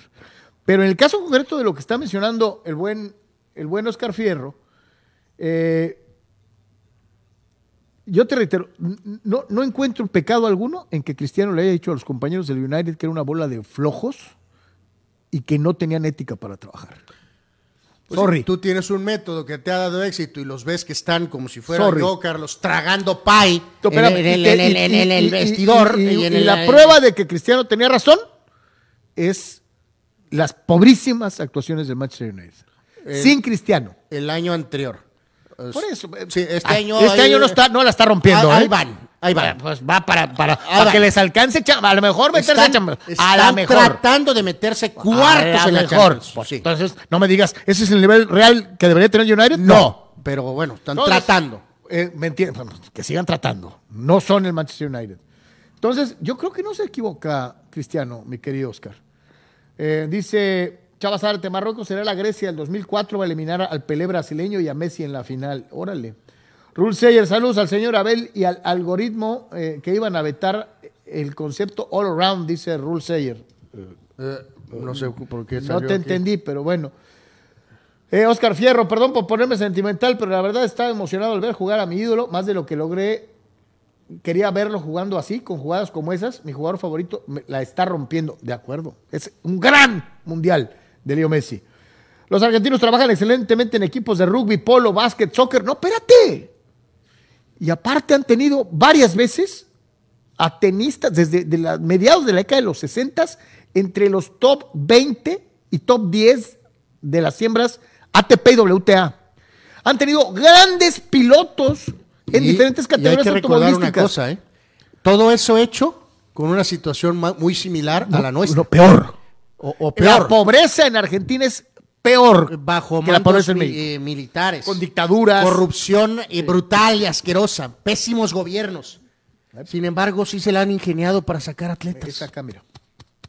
Y no estoy diciendo que a México nos Digo, falte nosotros corazón. también hemos sacado atletas. No estoy pero diciendo que nos falte corazón. Eh, nos falta enfoque. Ellos se enfocan y lo consiguen. A nosotros no.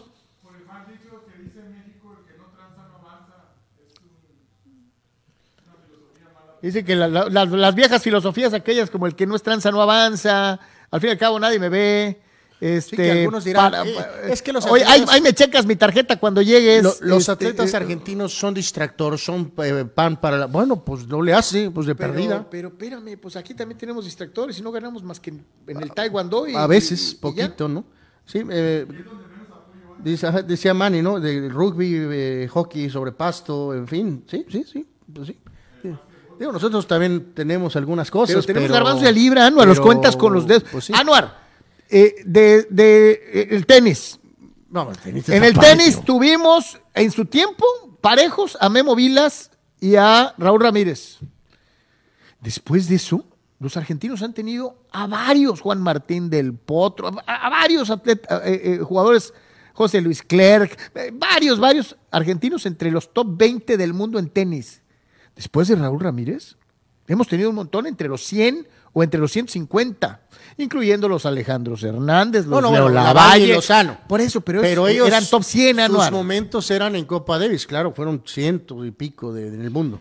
Eh, eh, los Eh, argentinos no, los argentinos han tenido consistentemente jugadores top 20, top 10. Entonces, algo hacen Y, que nosotros no hacemos. Y, y, y también están en crisis. Y si nunca hay lana. nunca lana. Eh, el rock argentino, Anuar. Pues bueno, nosotros tenemos a Chente, cara. Ah, tenemos al Trin, ¿no? Este no, eh, o sea, en fin. Chava Zárate, por cierto, ¿ya vieron a la novia de Hakimi? No. Ahorita la busco. Eh, Eh. Omar Stradamos, la diferencia entre argentinos y mexicanos es el nacionalismo y el patriotismo que ellos sienten en la piel. Aquí es puro de dientes para afuera. El mexicano es muy dado a, caer, a caer en, la en la- en el conformismo, en la comodidad. Y luego cuando te atreves a pelear por algo diferente o algo más, te dicen que eres aspiracionista, cabrón. No, bueno. Entonces, este, a eso voy, ¿no? Este- Este, eh, ¿a qué? Ah, ándale, acá le echamos la culpa al gobierno, en Argentina los quitan. Pero bueno, ese es otro cosa, ¿no? Eh, Abra Mesa, muchos dicen, ¿por qué los argentinos tienen mentalidad europea como descender, descendencia alemana, italiana, británica, nosotros española? Pero da la casualidad de que los españoles sí ganan y nosotros no. Sí, los españoles también han tenido grandes golfistas, extraordinarios tenistas, Pilotos. muy buenos pilotos. eh, eh, Pues sí. qué feo Mateo, qué gacho Nacho, pero así pasa cuando sucede, ¿no? Eh, A ver, va- vamos con esto de los brasileños. A ver, Brasil. tú que te consideras brasileño, ahorita lo mencioné tantito. Brasil. ¿Crees que eso podría pasar, Carlos, No. en Brasil? Yo también tengo mis dudas no, de que eso podría pasar. Eh, eh, Eh, nunca en la vida. Murillo, para- no. no. Eh, Guardiola, no. Ah, Digo, Ancelotti me creo que sí podría, Carlos, por el estilo. Me encantaría, creo que sí podría, pero no va a pasar. Y en el caso de Pep, Carlos, no entiendo por qué lanzan esta mental, porque el estilo de Pep no, no va, Carlos, con los brasileiros. Entonces creo que esto, es- esto salió, reitero, del cerebro de Ronaldo Nazario. Esto es una chamarra mental de eh, Ronaldo. Y sí, no creo que ese es el es más, camino. quítenla. Tendrán que volver a buscar a alguien de su corral, Carlos, de su Eh, propio eh, establo. eh, ¿no? Vuelvo a insistir, el otro día te lo ponía con México. ¿De veras tenemos la necesidad de que sea un jugador, un, un- un técnico extranjero? No. Eh, eh, Eh, vamos buscando identidad y- nacional, vamos encontrando Dice- lo que encontró Mejía Barón, lo que encontró algunos. menos eh, después de haber Lo que tenido encontró en algún momento Javier Aguirre, lo que encontró en algún momento Manolo Lapuente. y, eh, y- menos después de haber tenido al profe Osorio y sus formas, y luego haber tenido al petardo del Tata Martino. ¿no? ¿Estará haciendo mucho calor en Doha? Eh, sí, Carlos, sí, por eso traen vestido las damas. Sí. ¿Qué querías que estuvieran ¿Y por qué tapadas? todos están enchamarrados? Yo no veo enchamarrados, Carlos. Sí, en el estadio estaban enchamarrados, pero bueno. Pues te hizo voltear y ponerte los Eh, lentes. De hecho, sí. Eh, bueno. Eh, bueno, pues ahí está. Eh, tu amigo Ten Hag. No, el petardo lanzó este dardo, Carlos, al pobre bultazo de Harry Maguire, el hombre más buleado en las redes, en TikTok, el eh, que era capitán del United, ban- banqueado también por Ten Hag, pero pues fue titular durante el Mundial, jugó bien, y eh, el, eh, el, eh, áspero Ten Hag dijo, espero que juegue tan bien como en el Mundial, pues vas a tener que ponerlo primero, ¿Por qué, petardo. re- por qué respetan a este, a este, a este pelado? Este, ah, ah, el, el caso de, dice Abel, de Maguire, sí, es todo es culpa de Maguire. Nada más, todo es culpa del Ayón. Macá, mi compa, Carlos, pues la hizo bien con el Ajax, pero así como que para rendirle pleitesía con, vuelvo a lo mismo, ¿no? Eso de control absoluto de los entrenadores eh, nunca genera nada, la verdad. El único que puede tener control absoluto de los equipos es, es Murillo. Pues ya no, Carlos. Tal vez Guardiola ahorita. En su tiempo, ¿no? En su tiempo. Eh, así que veremos qué pasa con el pobre Maguire, ¿no? Porque ha estado jugando con eh, Lisandro Martínez de Argentina y con eh, Barán de Francia. Entonces vamos a ver si el pobre Maguire vuelve a jugar, ¿no? Y este amigo pues no sabe cuándo ponerse un espardrapo en el Océano Pacífico y sigue hablando, eh, me refiero a Luis Enrique, director técnico de la Selección Española de Fútbol, a quien usted puede apreciar ahí. Haría un cambio en la convocatoria del Mundial. ¿Ya para qué, fulano? Vete a ser gamer. Sigue haciendo twitches. Este, pues, de, hecho, de ahí salió esta larga charla que tuvo con este muchacho Ibai Llanos, que es el eh, uno streamero eh, brutal en Twitch y en YouTube, de los más famosos en el mundo. Eh, él, por cierto, que es fan del Madrid, este, Ibai, Carlos, pero tenía contactos con el Kun y acabó yendo a entrevistar a Messi el día de la presentación en el PSG y ahora es la primera entrevista de Luis Enrique, se la dio a él en este formato de stream, tuvieron una brutal este eh, eh, seguimiento. igualito que nosotros. Eh, sí, vas de cuenta que nos rivalizaron. Este, pero dentro de todo lo que hablaron, este, salió esta frasecita él habló que era honesto, Carlos, ¿no? Porque le preguntaron y él contestó de manera honesta. Pero hay veces que no es prudente ser tan honesto, ¿no? No, no, sí eh, se vale. Hay que, la, neta, aunque duele. Bueno, pues entonces hubiera dicho el nombre del jugador. Claramente dijo que no iba a nombrar al jugador porque no quería. Este, al final del stream. ¿Piensas que sea Sergio Ramos? Al final, no, no, no, no, de los convocados, de ah. los convocados. Eh, algunos dicen que es el defensa de García, otros que es uno de los que no jugó, otros que es Ansu Fati, pero cuando vino esa pregunta dijo que básicamente que le había decepcionado, Carlos. Cuando terminaba el stream, sí volvió y la quiso corregir un poco, yo creo que se dio cuenta de que estaba medio bravo este tema y dijo Luis Enrique, eh, no, no, no, es buen tipo, ¿no? Es buen este es buen muchacho, pero ya medio lo había tirado. Entonces, obviamente la prensa española entró en furor tratando de descifrar quién era el personaje, el jugador que Luis Enrique se arrepintió de haber llevado a la Copa del Mundo. Al margen de lo que hago, deje de hacer Luis Enrique, que ya está fuera, y, vamos, a, vamos a ver dónde se contrata. te corrió Rubi, pero fulminantemente. Te pregunto, este, eh, ¿lo ves dirigiendo en España o fuera de España? No, no, yo creo que sí, en España, en España. Yo creo que eh, si es en serio eso, Carlos, eh, que eh, es muy probable que a lo mejor acabe reemplazando a Simeón en el Atlético. O sea, dije en Madrid, porque la plaza en Barcelona está ocupada. Eh, alguien tiró el nombre de, Luis Enrique para volver al Barcelona, pero uh, no lo sé, no lo veo, sinceramente, con la porta, no lo veo.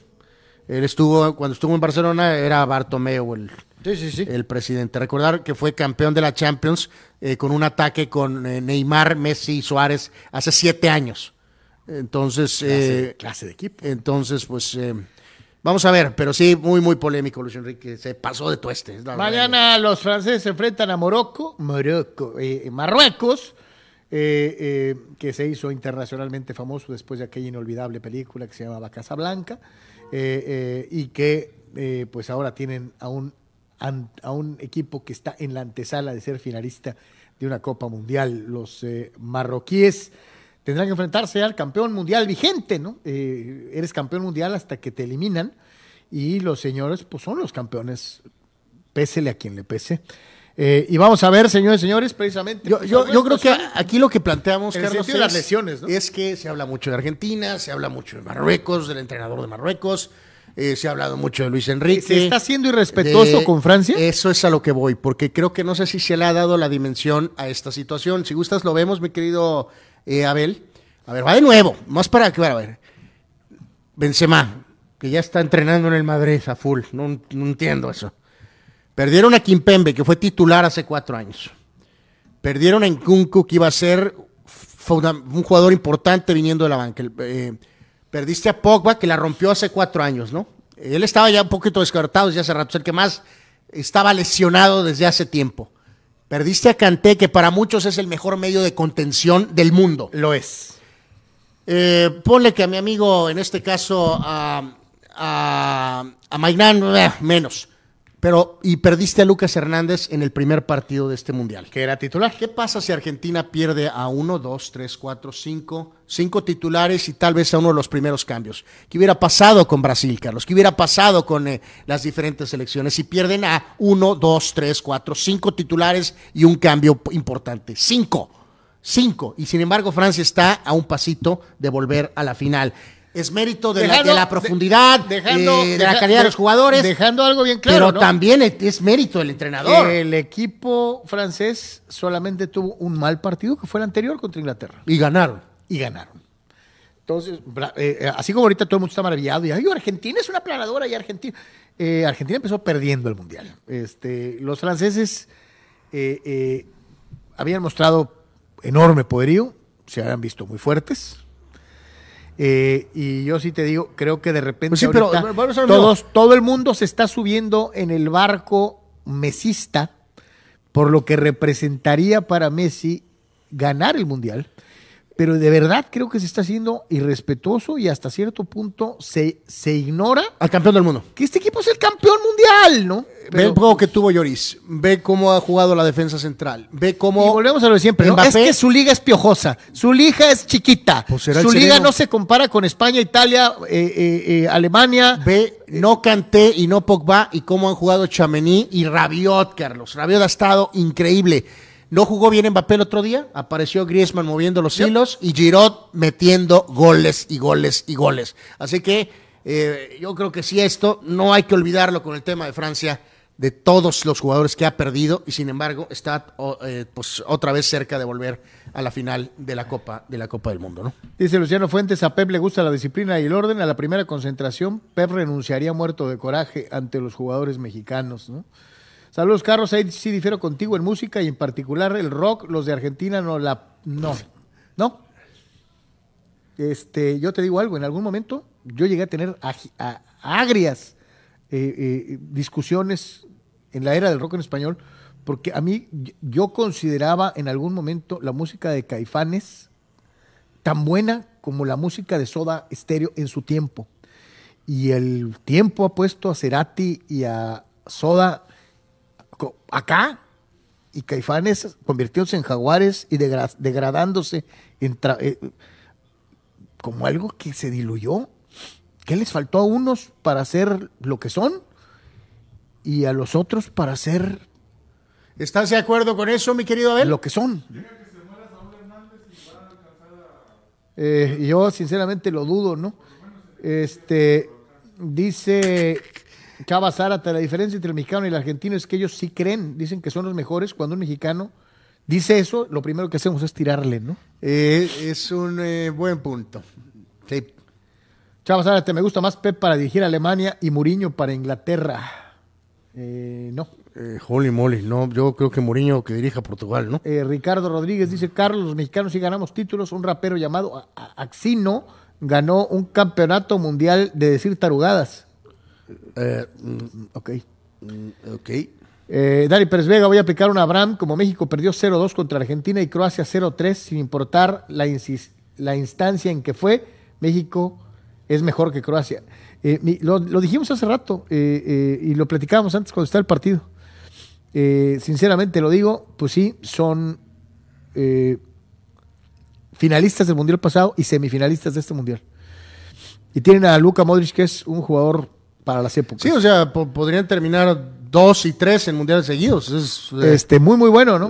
bastante bueno. Pues a final de cuentas siguen siendo aspirantes, ¿no? Como nosotros, aspirantes. Bueno, aspirante tienes eh, alguna parte anatómica. Cuando ganen, ¿Se acuerdan que ya había utilizado este argumento ridículo con Cuando ganen, platicamos. Para Carlos es lo mismo siete octavos de final consecutivos que lo que hizo Bélgica en mundiales seguidos o lo que va a hacer ahora Croacia. Yo creo que Carlos estás mal. La ¿eh? humillación, mal, ¿eh? la humillación de aquí un país que se que, que, que, arrastrados como Anuar y otros más ponen como, como lo máximo eh, cuando ni siquiera son capaces de calificar a dos mundiales consecutivos, es increíble. Eh, Carlos, en mundiales este, consecutivos, Croacia podría terminar dos, y, tres. Plausible. extraordinario. Tú, duraste siete mundiales seguidos entre el 12 y el 15. Eh, sí. No puedes decir que es igual. En tu, en tu nivel fútbol, sí, y ellos dejaron de calificar como cuatro mundiales. Yo prefiero que mi equipo sea permanentemente entre los 16, bueno, ¿te das cuántos son ahorita? ¿32? Eh, sí. Entre los 32 mejores, que son los que llegan al Mundial, a quedarme entre los 300, entre los 200, entre los 150. Ridículo. Eh, no, Absolutamente. La, consistencia, la, la consistencia que por cierto perdimos en este mundial, tiene tarde que temprano algún, algún premio. ¿no? O sea, a ti no te Este, gustaría ser subcampeón del mundo, ¿no? eh, sí, sí me gustaría, pero eh, me gustaría que, primero que nada, jamás volvamos a tener un España 82 o un eh, Alemania 74. Jugamos o sea, en CONCACAF. que México nunca vuelva a quedar eliminado en una Copa del Mundo. Sí, jugamos Sí. en CONCACAF, ¿no? Eh, y en CONCACAF los eliminaron Sí, dos veces, Hace mucho tiempo. como haya sido. Entonces, Bueno, yo sí preferiría perderme un mundial y ser no. en uno de ellos subcampeón del mundo, ¿no? Eh, yo no. Eh, dice Toño Pasos, México hubiera perdido a cinco de sus titulares y quizá jugaban mejor con otro tipo de jugadores. dice Toño Pasos. Bueno, bueno. Sí, pues, puede ser. eh, es- es- este, pues sí. Este, dice, sería terrible para, no, bueno, no está. Mario Cuevas, imagínate que Portugal agarre a Eric Ben- Ten Hag como técnico. No, bueno, No, no va a pasar. No va a pasar, ¿no? Está, está firme en el United. Eh, entonces, pues así, oh, y yo no creo que esté tan firme, ¿eh? Ojalá No, le dieran sí tiene- aire sí pronto tiene- al sí tiene fulano. ¿no? contrato, tiene contrato. Eh, y hablamos de, de, de las diferencias entre el fútbol argentino y el fútbol mexicano, ¿no? Y pues salió Alejandro Fantino, este tipo que eh, a veces me caen los aguacates, se lo digo sinceramente. A ver, eh, recordar que el otro es Azaro, ¿no? Este es Fantino. Eh, ese también me caen Pero al final acabó siendo lo mismo, ¿no? Es que, pues es que tiene razón Fantino tiene razón. en muchas cosas. Los mexicanos tienen complejo de inferioridad con nosotros, sueñan con jugar al fútbol como nosotros, quieren llegar a ser la selección argentina y no pueden. Pues no sé si sea que queramos ser la selección argentina. Yo preferiría mil veces ser la selección brasileña. Eh, eh, sinceramente. Eh, me gusta más cómo juega Brasil que Argentina. Siempre me ha gustado más. Eh, pero sí tiene esta situación de que los mexicanos tenemos ese terrible complejo de hacernos menos cuando, cuando, no debe, no deberíamos de hacerlo. Eh, en, la única situación en la que el mexicano promedio no se hace menos es cuando hay que agarrarse a madrazos. Porque ahí sí, y te lo pongo clarísimo, eh, en los deportes de combate, los, atletas, los, guerreros mexicanos, son infinitamente mejores que todos los países su- sudamericanos juntos. Entonces, no es una cuestión de guerra, de espíritu guerrero o de- No, es que no sabemos jugar en equipo. Los mexicanos encanta jodernos la vida unos a otros, criticarnos, de ser posible, este está destacando, échale tierrita para que no se despegue, se está creyendo mucho, es mamón porque, se, porque le va bien. Eh, no, a- allá no. A ver, eh, hay que recordar una cosa. Esto Es es, ya- el grave problema. Esto es yéndote ya, en, si lo tomas de veras muy profundo. Está el otro aspecto más eh, frívolo, Carlos, que Azaro, y en este caso Fantino, saben perfectamente que eh, eh, atacar a México les representa No, no, claro. muchos clics y mucha audiencia. Pero, Te- te pero de fondo, porque- pero de fondo tiene razón. no sabemos jugar en eh, equipo. eh, ahí en ese mismo eh, eh, comentario salió con que eh, nosotros teníamos mejores boxeadores, ¿no? Eh, No, no, y tenemos Eh, mejor infraestructura deportiva. mencionó- mucho mejores condiciones de vida generales. me- pues sí, algo más o menos reconoció ese Y aspecto, ¿no? tenemos un montón de Eh, cosas el que ellos único no tienen, pero ellos ganan y nosotros no. Azaro logró tener muchos clics por sus ataques al fútbol mexicano. Él fue, era, más directo a la Liga MX, eh, atacando a los Dorados de Monterrey. Este, lo y- que sí te digo es, eh, la selección argentina puede ser campeona del mundo y lo que tú gustes y mandes, pero pues se le olvida al señor Alejandro Fantino que como negocio, la selección número uno del mundo es Brasil y la número dos es México. Estoy hablando de negocio, de generar dinero, de crear economía. Eh, pues sí, mi querido Alejandro Fantino, Argentina va a ser campeón del mundo, México va a seguir siendo el país hay que, como negocio. y hay más que importante vuelvo a señalar aquí. Carlos, que insisto, también a veces hay que analizar ese aspecto, porque Fantino hace unos meses se peleó en ESPN brutalmente con otros de las figuras eh, de los medios argentinos, este mentado narrador Mariano Clos y con el pollo Viñolo a muerte. Y se pelearon al aire brutalmente y Fantino salió de ESPN. Fantino ahorita lo que está haciendo es lo que humildemente nosotros estamos haciendo. eh, abrió su propio eh, servicio en redes. Y qué curioso que en este nuevo esfuerzo propio de repente volvió a remeter contra los mexicanos cuando estaba justamente buscando Que lo vean. que lo vean. No, no, por eso, pero es que yo reitero, creo que sí tiene razón. Los mexicanos somos malísimos para hacer equipo. Eh, pues sí, sí hacen más equipo allá en el tema deportivo. Pues sí. Eh, Este, digo, son durísimos con sus técnicos, pero te digo algo, casi siempre los dejan trabajar. Los resultados ahí están. Pues sí, ya, ya se ha hablado hasta el cansancio. No sé cómo es posible. O sea, que sí hay algo más de adentro, porque nosotros tenemos pues, más lana, tenemos más infraestructura. Eh, sin embargo, ellos, él lo decía, Carlos, que desde sus raíces europeas y que hay algo que detona, vamos a hablar nada más de fútbol, no de otros deportes, hay algo que detona que ellos con menos eh, hacen más que nosotros. Acá siempre decimos, es que los mexicanos somos solidarios, porque en el temblor todos le entramos a levantar escombros. Pues, bueno, pues ¿Necesitamos sí, que pero- tiemble para ayudarnos? Ahí se las dejo, ¿no? O sea, ¿de verdad necesitamos que haya una tragedia para que jalemos para el mismo lado? Lo- No. lo- bueno, específicamente hablando de fútbol, eh, pues sí, no, no sé, no hay explicación, Carlos. Sobre todo en las últimas, esta etapa de los eh, siete mundiales y cuando ya se ha tenido el hecho de tener dos, Eh, dos países, ¿Te has visto? te has- de que ah, no hemos podido desarrollar, ¿Has Carlos. visto la diferencia que hay entre ellos desde el principio del Mundial?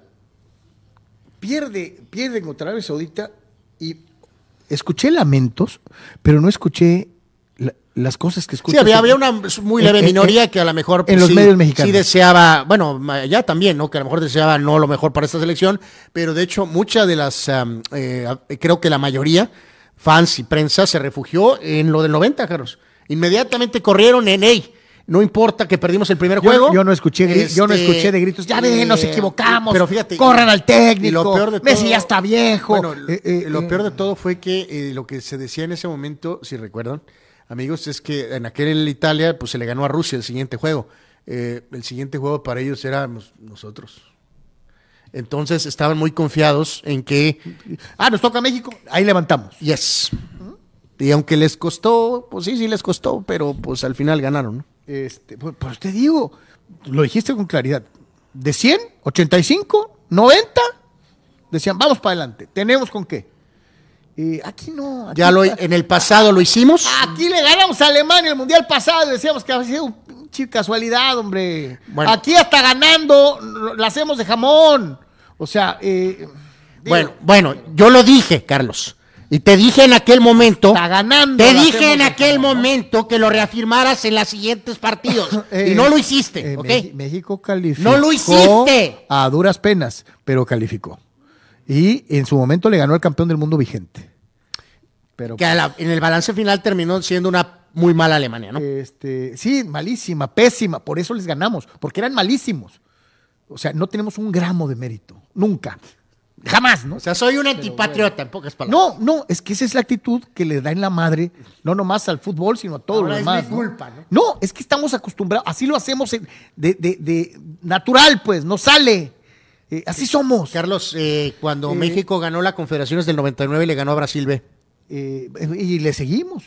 Y así va a ser. No, no, esa es la realidad. Dice. Esa es la realidad. Dice eh, Rule Sayer, es lo mismo que comentaste en el reportaje la semana pasada, no se ha dicho nada nuevo, eso lo sabemos. Históricamente recuerda que el peor enemigo de un mexicano es otro mexicano. Se los dije desde la vez pasada y así ha sido. Aquí en México, seas campeón o no seas campeón, de todas maneras te corren. ¡Sí! Y lo hemos dicho y hemos visto eso en infinidad de ocasiones y en muchos deportes y en muchas actividades empresariales y de la vida pública y social de este país. A veces tener éxito en México, al único que te lleva es a que te corran, cabrón. Es- A Benito Juárez, Carlos Yeme, no, es que no, es que debemos de cambiar de fondo. durante años, Así de sencillo. ese ejemplo tan sencillo, lo único que hace es lanzarme ataques personales. No. pero no tiene ninguna respuesta cuando yo le digo lo siguiente. 99. Jugamos contra Brasil A. Dos veces en la Copa América perdimos los dos juegos contra los titulares de Brasil. Unos meses después jugamos en el Estadio Azteca ante 100 mil personas ante los suplentes de Brasil y ganamos 4 a 3. Yo no estoy mintiendo nada. Estoy aunque- diciendo lo que pasó. Y aunque te arda el DC, después de la medalla de oro olímpica, esa Copa Confederaciones es el logro más importante del fútbol mexicano. No me arde, eh, eh, va con palitos y manzanitas. Te estoy dando. Vamos a buscar, hechos. vamos a buscar minimizarlo, ¿no? Eh, yo creo que en Brasil saben que Brasil es Brasil con quien se pare, ¿no? Carlos. Aquí no, hay que buscarle ruido al chicharrón, hay que enlodarlo, hay que tratar de destruirnos a nosotros mismos, Carlos. de meritarnos. Carlos. Esa es la realidad. Carlos, en el Estadio Azteca en ese partido estaban jugando Ronaldo Nazario, Rivaldo y Roberto Carlos. Eh, no, pero estaba Ronaldinho, Sí, era un chavillo de 21 años. eh, como haya sido. Eh, y, y- y mira, ¿tienen el ejemplo perfecto? ¿Tienen el ejemplo perfecto, ah? La que sigue, mi querido Abel, por favor. Échale. Ahora resulta que soy antipatriota. ¿Tiene? El señor Claudio Suárez, él dice que pondría a su amigo Ignacio Ambriz como entrenador, porque siento que tiene la experiencia, ya ha dirigido a varios equipos en el fútbol mexicano. Yo estoy completamente en desacuerdo con el señor Claudio Suárez, ¿Por qué? porque creo que Ambriz no tiene la capacidad para dirigir a la selección mexicana. ¿Por qué? Porque creo que no tiene la capacidad para dirigir a la selección mexicana. Esa es la misma respuesta que me diste a la pregunta. No me, no me desglosaste. ¿En dónde está la falta de capacidad de Ignacio Ambriz? No hay nada que desglosar. Es, hay gente que la tiene y hay gente que no la tiene. Ambriz Eh, no la tiene. eh, no es explicación. O sea, ¿no sabes por qué no tiene la capacidad? ¿Por qué para ti tiene la capacidad? ¿Porque salió campeón con el León? Porque fue campeón de CONCACAF con América, porque fue auxiliar de Aguirre en, el- en el Atlético de Madrid, porque dirigió en la Serie A- en la Liga en la Liga de Primera División España. Fracasó en Chivas. Ha tenido Fracasó en América. no, no conozco un técnico que haya sido eh, eh, no fue no fracasó en América, en América fue campeón de, fue campeón de la Confederación. Sí, pero lo es campeón de CONCACAF. por su desempeño en la liga. Eh, ok, no conozco un técnico que gane todos los torneos, ni Murillo, ni Tele Santana, ni, ni, ni Guardiola, ni- no conozco un técnico que no lo hayan corrido de todos los equipos. Comparamos momentums. Ambriz momentum, Mejía Barón momentum, no hay comparación. Lanuela Puente momentum, Ignacio Ambriz momentum, no hay comparación. Eh, por darte un ejemplo. Eh, un par de ejemplos. más, ¿por qué no mejor lo dices de una vez? Es porque es mexicano, porque crees que a lo mejor necesita hablar así, baby, como, Bueno, como, como el gordo Mohamed, para, para, que te llene, para que te llene. es un ataque. Para que te llene. Es un golpe bajo de tu parte. Eh, lo que es, se los acabo de mostrar y aquí lo corroboro. Eh, y yo se lo digo una cosa, si no o es, sea que tu hermano es, es tu experimento social. si no es Nacho Ambriz, eh, yo sí me decanto por un técnico mexicano. Eh, ya no está en edad de dirigir, ¿Y aquí al profe Mesa? pero lo mencionamos en alguna ocasión, ¿no? Creo que los mejores desempeños de selecciones mexicanas en el extranjero han sido dirigidos por entrenadores nacionales. Eh, Miguel Mejía, Nacho Treyes, Miguel Mejía Barón, eh, eh. Javier Aguirre, sí, Nacho Treyes en 62 y en 66. Eh, eh, desde luego también Miguel Herrera. Todos los técnicos nacionales han sido mejores que los extranjeros que nos han dirigido en fecha reciente. Eh, ¿Por qué no darle la oportunidad a otro técnico mexicano que fue recientemente campeón? Pues porque no es de moda. Entonces, y ¿Por habrá qué muchos. considerabas a, a Borja como un técnico mexicano cuando era extranjero y por qué atacas a Mohamed? eh, probablemente, probablemente entre los extranjeros, si tú me dieras a escoger en traer a cualquier entrenador foráneo como, como Martino o como Osorio, y no tuviera otra opción más, que, más que que, ir por los técnicos como la La Volpe. Volpe, Tuca, son como- técnicos mexicanos. Por eso, pues esos se hicieron técnicos en México. Esa es la, segu- es la segunda línea, el segundo escalón. Pero no cometer el error asqueroso de ir por otro Osorio o por otro No, no, el otro Erickson día que saliste con la barrabasada de que dijiste que oíste que querían al Alfaro, Carlos. o, o- o Alfaro, que lo mencionaron. No manches, Alfaro. Este, entonces, sí, mi primera línea son Nacho, Herrera. Y tendría, bueno, si te sirve de y consuelo, que- si ahorita me dijeran, y Carlos, tendría que rascarme la cabeza para encontrar un Si tercer me aspirante dijeran- en México hoy, ¿no? si me Nacional. dijeran Osorio, Tata Martino, Ignacio Ambriz, te diría eh, Ambriz, con los ojos cerrados. Pero la cosa, Abel, con el, el piojo, yo también. eh, Tiene una daría- posición fuerte de yo, los yo aztecos. también le daría una segunda oportunidad. No porque haya aprendido la lección, pero. Tiene una oposición muy fuerte de los Pero aztecos. me la jugaría, pero desafortunadamente esta gente de Azteca, y que porque le alzó la voz al narrador Martinoli, no se la perdona, pues. Y Fíjate, yo, me, yo me pregunto qué hubiera pasado si Miguel de veras hubiera eh, eh, saciado su, su- su corazón hubiera, y le hubiera puesto un madrazo a, a, a- a- Martín Luli. Lo corren del país, ¿no? eh, pues digo, en parte de ahí también Si está por medio- gritarle y por cantarle un tiro, este, el, el- el- el señor Salinas Pliego y todos los de Azteca lo quieren crucificado, imagínate qué hubiera pasado Bueno, si Miguel le pega un golpe, bueno, ¿no? Primero, que nada, como socio comercial demandaron que lo tronaron y lo tronaron. Entonces, pues sí, pues ¿quién más? Entonces quiere decir que todos los güeyes que estamos enfrente de un ¿Quién? micrófono podemos atacar y hacer pedazos a la gente sin que eh, medren consecuencias o Bueno, cómo? aquí el problema no, no estuvo mal que la empresa del narrador lo defendiera, Carlos. El problema es que la empresa del entrenador debió haberlo multado, haberlo exigido, exigido que tuviera una, eh, lo que quieras, una disculpa, una multa, una sanción, en fin. Pero pues me lo tronaron, que porque le alzó la voz en el aeropuerto. eh, Qué cosas. después de ganar la, la Copa de Oro. Y como dices tú, también vamos siendo honestos. O sea, le buscamos a más técnicos. O sea, ¿quiénes, por Dios? Palencia. Dice, Rafa Puente dice Jr. Luciano eh, Fuentes Ambriz no es europeo como Fantino. Eh, ni Fantino es europeo. Es- es- es- eh, ese es uno de los grandes problemas de los argentinos, que se creen italianos y son argentinos. ¿no? Eh, eh, dice Toño Pasos y Carlos. Sí, Carlos confía en un director técnico mexicano, entonces que le, le dé la selección a Sergio Bueno. Eh, no es para tanto. Eh, Dice Víctor Baños, el trabajo en equipo en México, en casi todos nuestros sectores, es nuestra pata de palo. Contamos con tanto talento y virtudes que no lo sabemos exportar unidos, seríamos un mejor país, dice Víctor Baños. Te com- completamente de acuerdo. Chava Sara, te llama Marruecos, le está ganando 1 a 0 a Francia con las novias y esposas más guapas. Eh, Las buscaré. Bueno, pues Mbappé no sé si no, no sé si sería bueno. Mejor ahí la dejo. Probablemente gane Marruecos. Eh, Dani Arce dice, Checo ganó el tercer puesto porque tiene mejor carro. Canelo gana porque le ponen puro bulto. Confederaciones 99 ganaron contra Brasil B. Hugo Sánchez nomás era cazagoles. Dice Dani Arce, nunca nos valoramos a nosotros mismos. Ese es el rollo, ¿no? Que tenemos, que buscar siempre, ¿no? Chávez le ganó a puros taxistas. ¿Le seguimos? Fernando Valenzuela, ah, nomás duró cinco años. Eh, mm, mm, ¿Le seguimos? Loreno Ochoa, en su vida va a haber otra igual, fue una, casualidad, un garbanzo de la libra. Anas Guevaras, no, pues parecía vato. ¿Le sigo? Bueno, Ana Guevara no ganó, Carlos. No fue medalla de plata. Eh, Este, sí, pero está proyectado a ganar oro. eh, como haya sido, medalla de plata olímpica, no cualquiera lo hace. En el mundo son muy pocos medallistas de plata en la historia. Entonces, es un gran logro. Y pensamos, en, ah, fracasada, solo fue plata. Plata hay mucha en Taxco. Falló.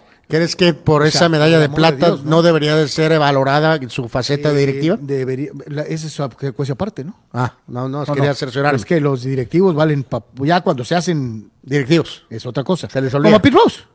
Como tú, que lo juzgas todo junto. Eh, no, tienes que eh, separar al jugador de lo demás. Veo que no estás muy de acuerdo en ninguna de mis posturas. No, no estoy de acuerdo. Dice, dice por acá Luciano Fuentes, solo por morbo, quisiera, que- no quisieran ver al tri con Sergio Bueno, Rafita Puente Jr., no. No, no, gracias. No. Habrá mesa, solo falta que Marruecos le termine de limpiar el camino a Argentina. Imagínate.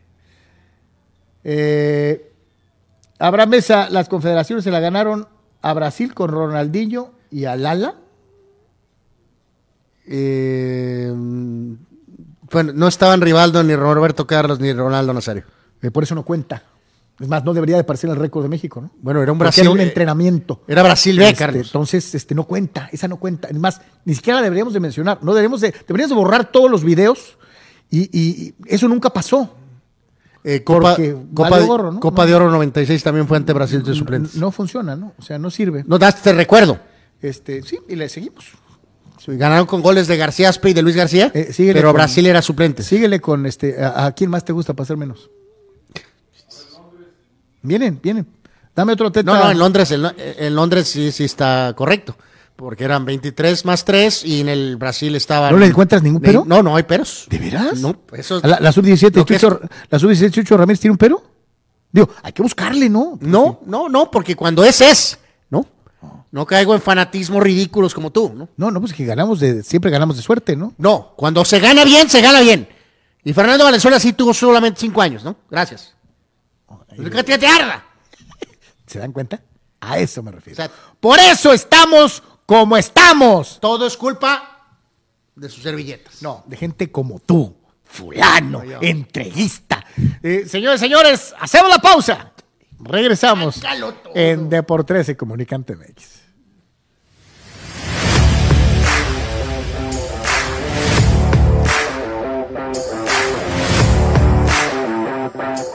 Queremos consentirte toda la semana. Por eso, todos los días te damos excelentes combos. ¿Ya probaste nuestras diferentes opciones para comer? Si no lo has hecho, ven a disfrutar de nuestro delicioso menú. Nuestro sabor es la mejor promoción. Contamos con servicio a domicilio gratis. Pregunta en nuestras sucursales. En nuestras direcciones, sucursal Rosarito Centro, sucursal Benito Juárez y sucursal Cantamar. No importa el día que sea, siempre puedes disfrutar de nuestro exquisito sabor y de nuestra increíble promoción cualquier día de la semana. En Pollo Asil, porque así te queremos.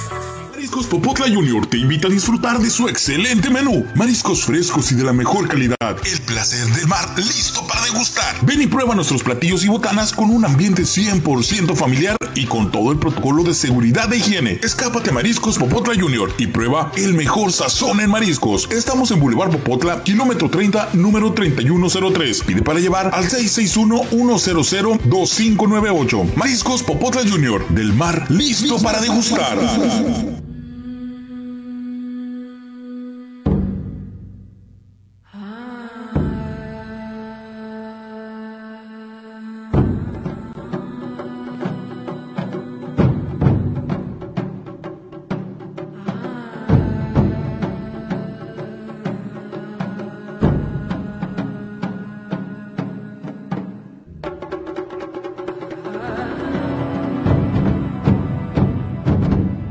Verse bien es cosa de hombres, cuidarnos el cabello y cuidarnos la piel es cosa de señores también. ¿Y saben cómo lo van a lograr? Con este kit de caballeros TNC Men, lo mejor para todos nosotros, los caballeros. Este kit TNC Men contiene, fíjense esta maravilla, gel exfoliante de limpieza, gel para después de afeitar, gel de contorno de ojos, crema hidratante de día con protector solar. Señores, y para ir a la cama, nada mejor que la crema nutritiva de noche. Champú crecimiento de cabello. Cera gel de alta fijación para el cabello. Haz tu pedido de TNC Men, el teléfono que está apareciendo en pantalla o acércate con tu distribuidor autorizado más cercano de Tonic Life. TNC Men, lo mejor de la naturaleza, solo para hombres. Se lo recomienda su amigo Gustavo Adolfo Infante.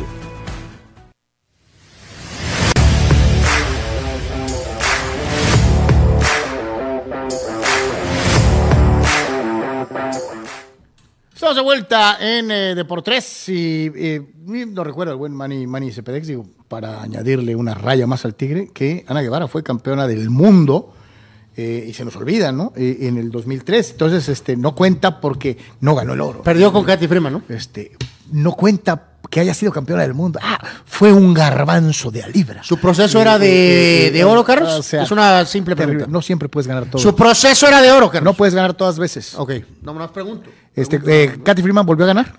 Eh, pues ganó esa vez. Eh, ah, bueno, entonces, ¿qué? ¿También decimos que fue un garbanzo de la libra? ¿O cómo? Pues ganó el oro siendo Pues fue ah, libra. Guevara fue campeona del mundo en el 2003 y medalla de plata olímpica. Eh, ¿Fue una mala carrera? Fue una buena carrera. Eh, oh, milagro. Este, bueno, Buena carrera. eh, eh, la mejor mexicana en su especialidad de todos los tiempos. Bueno. Y probablemente una de las mejores latinoamericanas, si no cuentas el Caribe. buena. Eh, es más, me atrevo a decir la mejor latinoamericana en su prueba de todos los tiempos. Buena. No más buena. Eh, Buena. Salen Guevaras todos los días. Señores, señores, antes de irnos a un día como hoy, nos vamos rapidísimo a la participación del buen soccer de Honduras con lo que tenemos en el boxeo en eh, eh, Deportes el día de hoy. Mi querido Soc, saludo con gusto, ¿cómo estamos? ¿Qué tal, Carlos? Anual, gusto saludarlos a, ustedes y a nuestro amable público, nuestros amigos que siempre nos ven y nos apoyan. saludos a todos. pues no nomás hay mundial, también hay box y este fin de semana eh, tuvimos la gran noticia de que hay otro campeón mundial mexicano y es de Mexicali. Luis Alberto Venado López fue a coronarse allá al Reino Unido, se trajo el campeonato mundial pluma de la FIP, le ganó por decisión mayoritaria a Josh Warrington, eh, una tarjeta empatada, dos tarjetas con 115, 113, dos puntos de ventaja para López, se trae el triunfo por decisión mayoritaria, nuevo campeón mundial pluma FIP y es de Mexicali. Oye, eh, importantísimo eh, eh, que sea en la división de los plumas, en donde a lo largo de la historia hemos tenido extraordinarios nombres, esta división de los 57 kilos, 200 gramos, desde el zurdo de oro Vicente Saldívar, el Puas Olivares, nuestro querido Manuel Mantecas Medina, el propio Eric Morales, que, que llegaron a ser campeones en esta división. Y qué bueno que siga habiendo mexicanos en las divisiones que antes dominábamos eh, eh, levantando títulos, ¿no? Sí, por supuesto, es eh, una división muy rica en historia. Salvador Sánchez la marcó para siempre y, ese es bueno que surjan más nombres. El Venado López venía haciendo una campaña muy interesante en Estados Unidos, le salió la oportunidad en, el Reino Unido y, el pasado sábado la concretó y, este, llega en un buen momento porque se está hablando de que pues el vaquero Navarrete quizás se vaya a superpluma, ¿no? Entonces queda, queda ese espacio ahí para, para que el venado pueda ser campeón unificado. Oye, Soc, ¿no, ¿no nos está pasando algo medio raro? Estamos tan concentrados de welter, super welter para arriba. Eh, pensamos en Canelo, Munguía, eh, por desgracia lo que pasó con el zurdo. Eh, los mexicanos hemos cambiado de rumbo en el aspecto boxístico y ya no nos llaman la atención las divisiones inferiores en donde durante tantos años fuimos los mejores, desde paja hasta, hasta gallo, pluma? Eh, yo creo que es la difusión.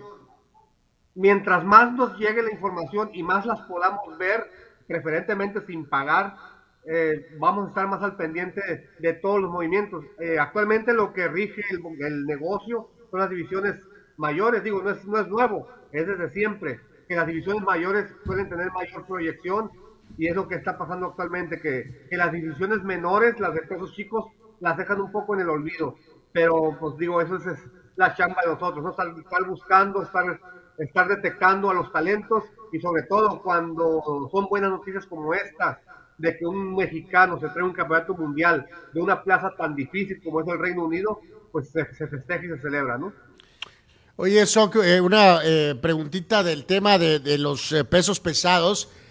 ¿A quién le crees tú más? Escuché a Eddie Hearn cuestionando la versión de Tyson Fury de, de, que catalogó a Joshua de cobarde, literalmente, de que le dio la vuelta, pero Eddie Hearn salió que cuando Joshua estaba más en, en control, por decirlo de alguna manera, que al que se le abrió la cajuela fue a Tyson Fury. O sea, los dos se echan la bolita de, de por qué no se dio ese combate. No porque a la postre realmente Joshua realmente merezca a lo mejor estar en el ring con Tyson Fury, pero ¿a quién le creemos un poquito aquí, Sok, de esa, en el tema de los, eh, de los pesados? Eh, a Tyson Fury. Tyson Fury siempre buscó esa pelea, incluso, digo, sacrificando entre comillas bolsas, ¿no? Porque en lugar de cobrar 50 millones, cobras 30 millones, pues este, pues sigues cobrando mucho, ¿no? Pero a esos niveles, este, eh, sacrificar parte de tu bolsa es un, es un eh, ahorro muy grande para la empresa. Y Eddie Hearn lo que va a decir es lo que le conviene a su empresa.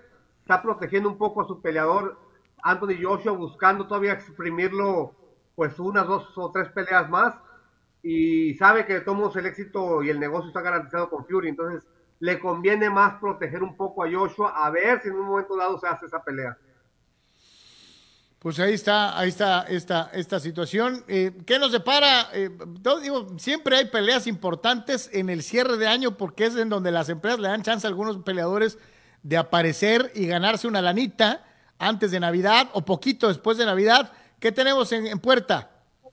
Mira, el sábado también, eh, y qué raro que en general en la mente pasó muy desapercibido Peleó Terence Crawford, uno de los mejores libra por libra, ganó, retuvo su título mundial eh, welter, noqueó a David Abanesyan. ¿Por qué está peleando con ese tipo de rivales? Lo desconozco. Es uno de los peleadores más desperdiciados del medio. Peleó una vez en 2020, peleó una vez en 2021, peleó una vez en 2022, que fue el pasado fin de semana. Es campeón mundial, va invicto, pero nomás no pega, no, no es un peleador taquillero ni carismático y lo hace un poco eh, rezagado Terence Crawford, pero bueno, peleó y, ganó y ganó muy cómodo. El rival, de, creo yo, no era de su categoría. Y hoy, hoy en la madrugada, Naoya Inoue, el monstruo japonés, hace historia. Se convierte en el primer boxeador que es campeón mundial de los cuatro organismos al mismo tiempo, es campeón absoluto. Eh, hoy en la madrugada, hora de nosotros, eh, noqueó en 11 rounds a Paul Butler, que era el campeón de la OMB, era el único título que le hacía falta a Inoue. Entonces Inoue ya tiene el campeón, eh, el campeonato mundial gallo, AMB, CMB, OMB y FIP. No queda en el onceavo round, pero hasta el cierre del décimo round él iba ganando 100 a 90 en las tres tarjetas. Al dominio absoluto de Inoue y, yo creo que él, va a protagonizar una de las grandes peleas del, del 2023. Se habla de, mexicanos, se habla del Gallo Estrada y se habla del Pantera Neri como posibles rivales de Innova. Lo que te iba a decir es que durante años, y nunca se va a olvidar, el maestro Jorge Sonia Alarcón siempre mencionaba la división de peso gallo, la división de lujo del boxeo mexicano, así la etiquetaba eh, el inmortal Sonia Alarcón, eh, pero hace ratito como que no es nuestra, ¿no? Sí, pues cuando, cuando hacía esa referencia el maestro Alarcón, pues tenías, tenías muchos argumentos, ¿no? Gómez, eh, Pintor, Becerra, el ratón Macías, eh, todavía tenías a, al Púa. Carlos Zárate, Alfonso Zamora. Que inclusive hay un dicho, sobre todo la división de los pesos gallos y la de los moscas, que decía que era más difícil ser campeón nacional que campeón mundial, de tanto talento que había en esos pesos, moscas y gallos últimamente se fue abriendo un poco el panorama y, se fueron repartiendo más los campeonatos y la división Gallo pues ya no fue tan, tan eh, concurrida para los mexicanos. Hubo una época en la que fue el Jíbaro Pérez, el Kid Mesa y, pues los japoneses prácticamente vinieron a dominarla. El Pantera Neri le, le quitó el, la corona a una de las glorias del boxeo japonés, Yamanaka pero este, pero sí, actualmente es de, es del monstruo Inoue y vamos a ver quién es el valiente que se atreve a, a retarlo. ¿Ves al, ¿Ves al gallo o a, o a, Neri ganándole Inoue? Eh, creo que tiene más chance el Pantera Neri por tamaño y por peso. Yo a Estrada lo veo muy compacto en Super Mosca. Todavía va a estar más, más, más compacto, se más chico en peso gallo ante un monstruo como es Inoue y yo creo que, que Pantera Neri podría darle más batalla por la fuerza física y por la guardia zurda. Perfecto, pues mi querido Sok, ahí está, Naoya Inoue, entonces campeón indiscutido de la división de peso gallo. Eh, es eh, pocos títulos tienen estas circunstancias, tres o cuatro, ¿no? Que son eh, totalmente unificados en el boxeo moderno, ¿no? Sí, por supuesto. qué bueno que se dé este tipo de situaciones. Lo veníamos pidiendo desde hace muchos años que hay un solo campeón por, por peso Últimamente se ha dado un poco más, pero no es el primer japonés en la historia y el primer peso gallo en la historia que tiene esos cuatro títulos. Mi querido Sócrates, no te puedo dejar fuera, y antes de despedirnos, de la discusión, plática y o análisis que traíamos mi carnal y yo, y te pregunto, ¿Chávez le ganó a puros taxistas? ¿El Canelo le gana a puros bultos? Eh, ¿Qué pasa con esta tendencia de hacer menos lo que los peleadores mexicanos hacen en muchas ocasiones. Yo creo que aparte de, boxeadores, este, tenemos ese, esa falso, falsa concepción de que criticar es dar la, la imagen de que sabemos. Es, yo creo que es un tipo de, de situación en la que si yo digo que este hombre exitoso está mal por esto y esto y esto, va a parecer que, que sé mucho, o que soy experto, que soy especialista, o que a mí no me venden cuentitos de éxito. Entonces, este, pero funcionan en todos los deportes y funcionan en más áreas, ¿no? También con cómo hemos criticado a cantantes o actores que hacen, que hacen grandes películas o que hacen hits de canciones y, les, también los, criticamos por una u otra razón. Es este un poco la, la situación de, de, aunque sea exitoso, yo lo puedo criticar. Es, es, una valoración de, de, uno mismo, es una sentirse mmm, con la capacidad de, poder hacerlo, de poder criticar al exitoso.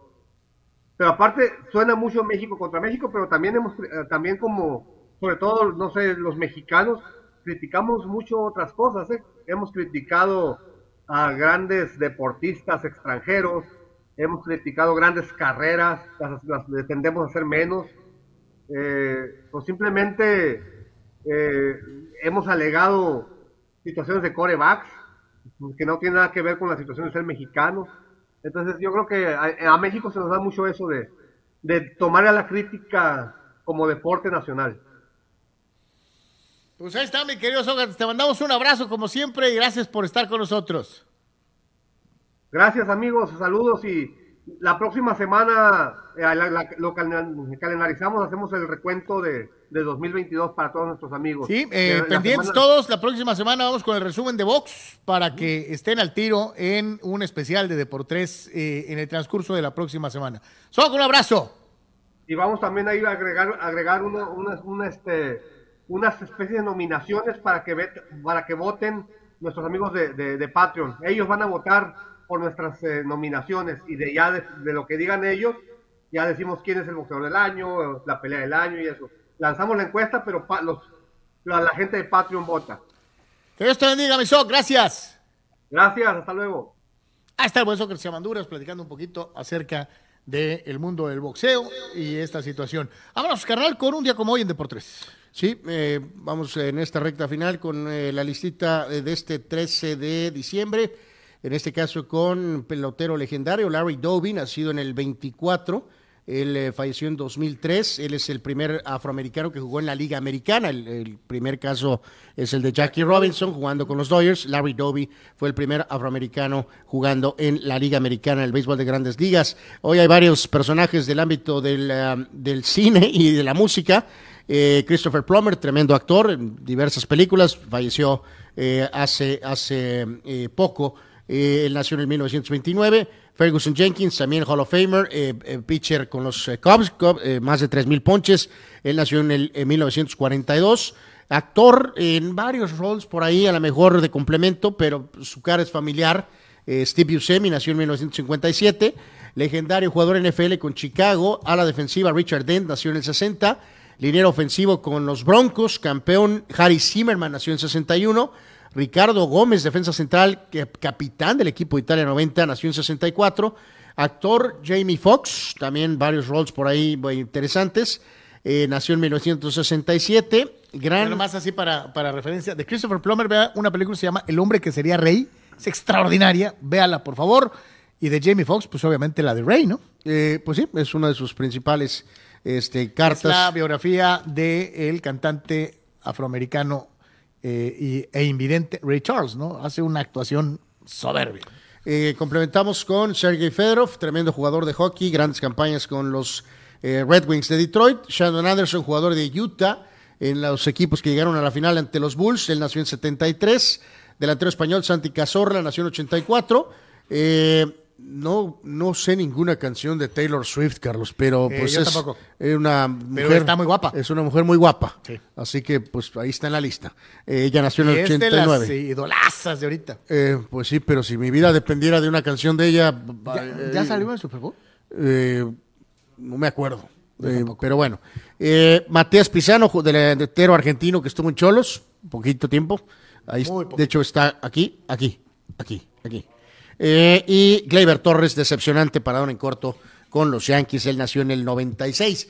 Vamos a ver la lista de eh, fallecidos y eventos, mi querido Abel. Ahí está en la parte arribita de Carlos, legendario dueño, Lamar Hunt, eh, ejecutivo los Kansas con los jefes de Kansas y otras cosas, y también fundamental tras decir bambalinas. No nomás era dueño de los jefes, eh, era dueño como de cuatro equipos Eh, diferentes. sí, ¿no? o sea, en muchas cuestiones deportivas, su más importante, los jefes en la NFL.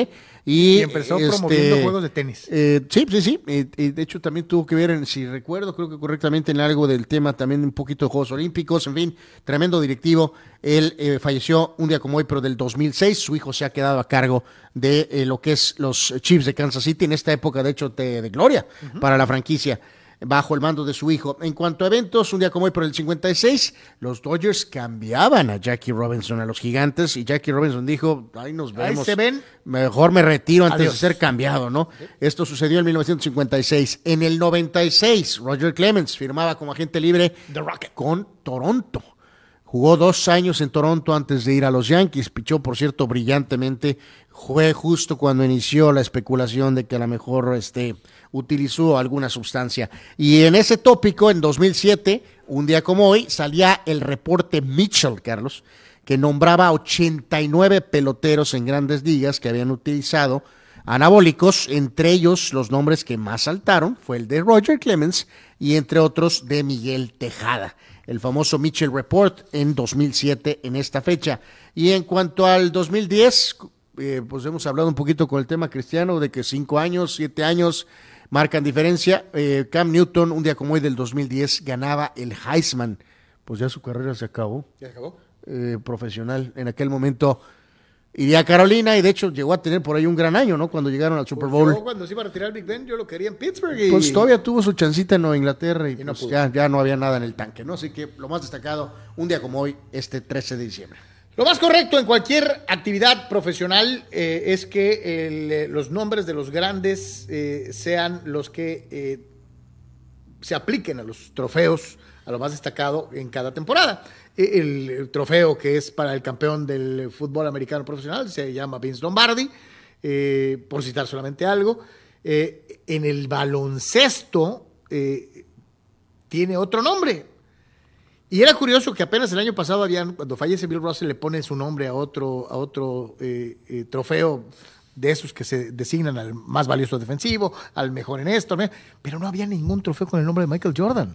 Eh, sí, recuerdan que cuando pasó el tema tan triste de Kobe Bryant, se le designó eh, al trofeo de MVP del juego de estrellas. Muchos como que no quedamos muy contentos. Por ahí alguien mencionó, hey, cambien el logo, pongan a Kobe en el logo. No tuvo tracción. En el caso particular de hoy, se dan estos anuncios, Carlos, la NBA pues, alebresta el avispero y el más importante, que es el de jugador más valioso, a partir de ahora, que es ese trofeo, será de nominado el trofeo Michael Jordan. Que será muy interesante ver qué pasa si, bueno, ya no lo vamos a ver porque no va a volver a ser MVP. ¿Qué haría eh, eh, eh, el autonombrado Rey si le, dan un trofeo a Michael Jordan? Pues va a jugar hasta los 50 buscando que le pongan un trofeo a él, yo creo. Este, bueno. Saludos, Vic. Eh, por ahí hubo algunas críticas, hey, presten el logo de Michael para hacer la estatua. Bueno, pues más o menos da la idea, ¿no? O sea, No, es que le hubiera, Nike le hubiera cobrado copyright. eh, pues sí, yo creo que les hubieran cobrado copyright. Este es el más detallado, Carlos, de los premios. Tiene eh, varios detalles de la carrera en el, en el, en el trofeo, en este trofeo, aquí, este, que van relacionados a seis detalles por los seis títulos, una base por los cinco MVPs. O sea, el trofeo tiene varias cosas en relación a la carrera de Michael. Me parece increíble. ¡Qué bueno! Y un logro eh, va a ser increíble para el jugador que levante el trofeo de más valioso, llamado Michaal Se dan Jordan. cuenta lo maldito venenoso que fui con LeBron, pero no, este, qué bueno que, que- que lo ponen, ¿no? En cuanto a, vemos la siguiente, mi querido Abel, se dieron otros premios eh, y en este caso eh, los otros reconocimientos también van a tener entonces nombres distintos. Eh, estos ya son medios similarones, eh, o sea, con esa cuestión en la cúpula, eh, pero en fin. Soy medio gacho, pero parecen floreros. Pues ¿no? sí parecen floreros. Eh, el defensivo del año se va a llamar Hakim Olajuwon. Eh, y aquí es donde viene el problema con eso, Carlos. El de novato del año es para Will Chamberlain.